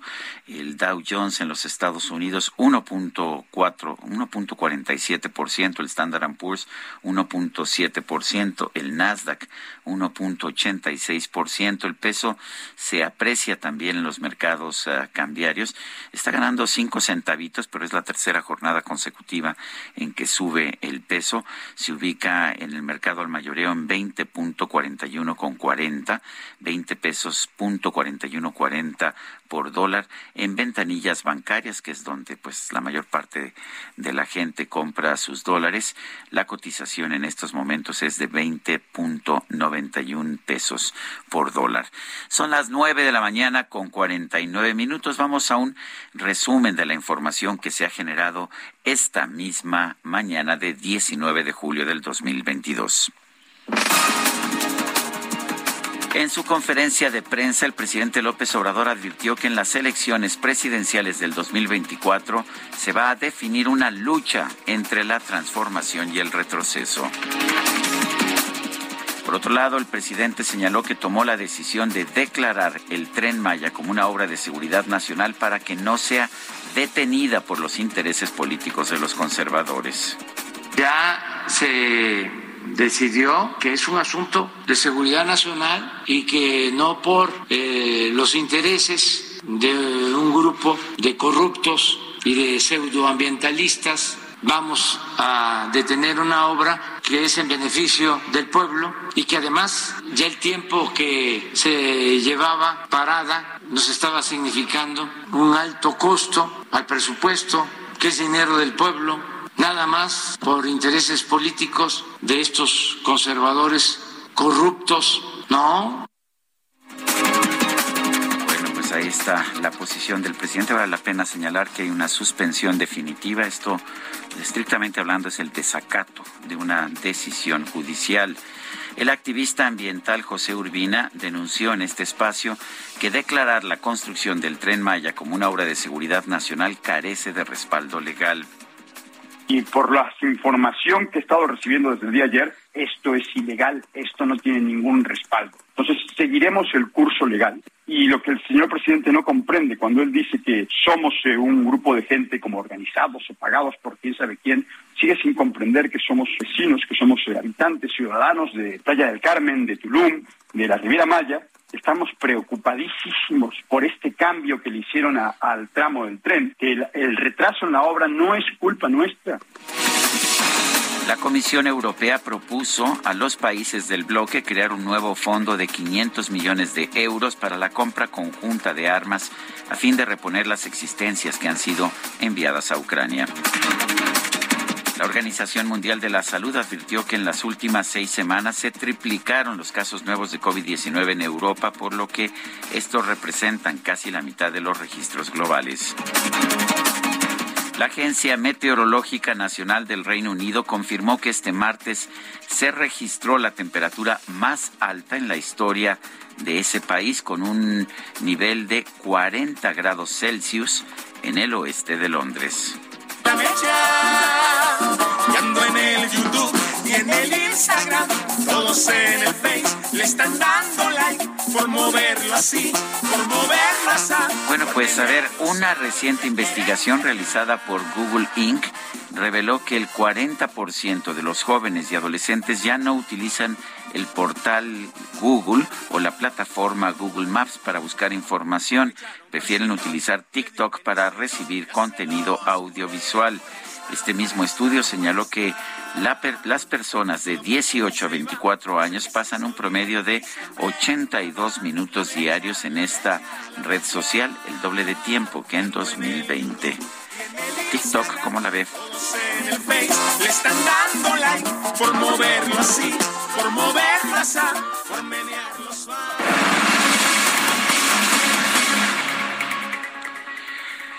Son las nueve, las nueve de la mañana con cincuenta y tres minutos. Se nos acabó el tiempo esta mañana. Yo quiero agradecerle a usted su atención, invitarlo a que nos continúe escuchando el día de mañana. Eh, aquí, aquí en esta frecuencia se va a quedar Fernanda Tapia. También, por favor, le recomiendo que la escuche. Nosotros regresamos mañana a las siete de la mañana. Eh, lo dejamos con música de Sin Bandera. Eh, acompañado en esta ocasión por presuntos implicados. La obra que nos ofrecen es Puede ser. De manera que hasta mañana, gracias de todo corazón. Muy bien. Único como nuestro amor para para llenar mi corazón. Es suficiente con tu voz, todo lo que hay en tu interior.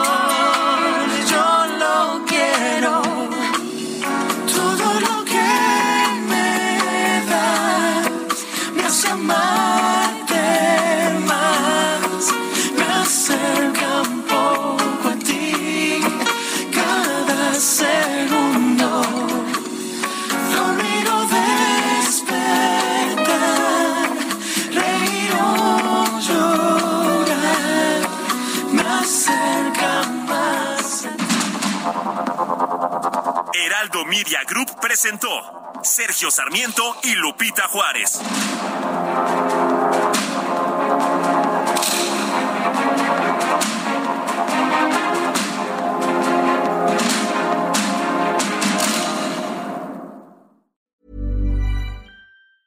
Ever catch yourself eating the same flavorless dinner three days in a row?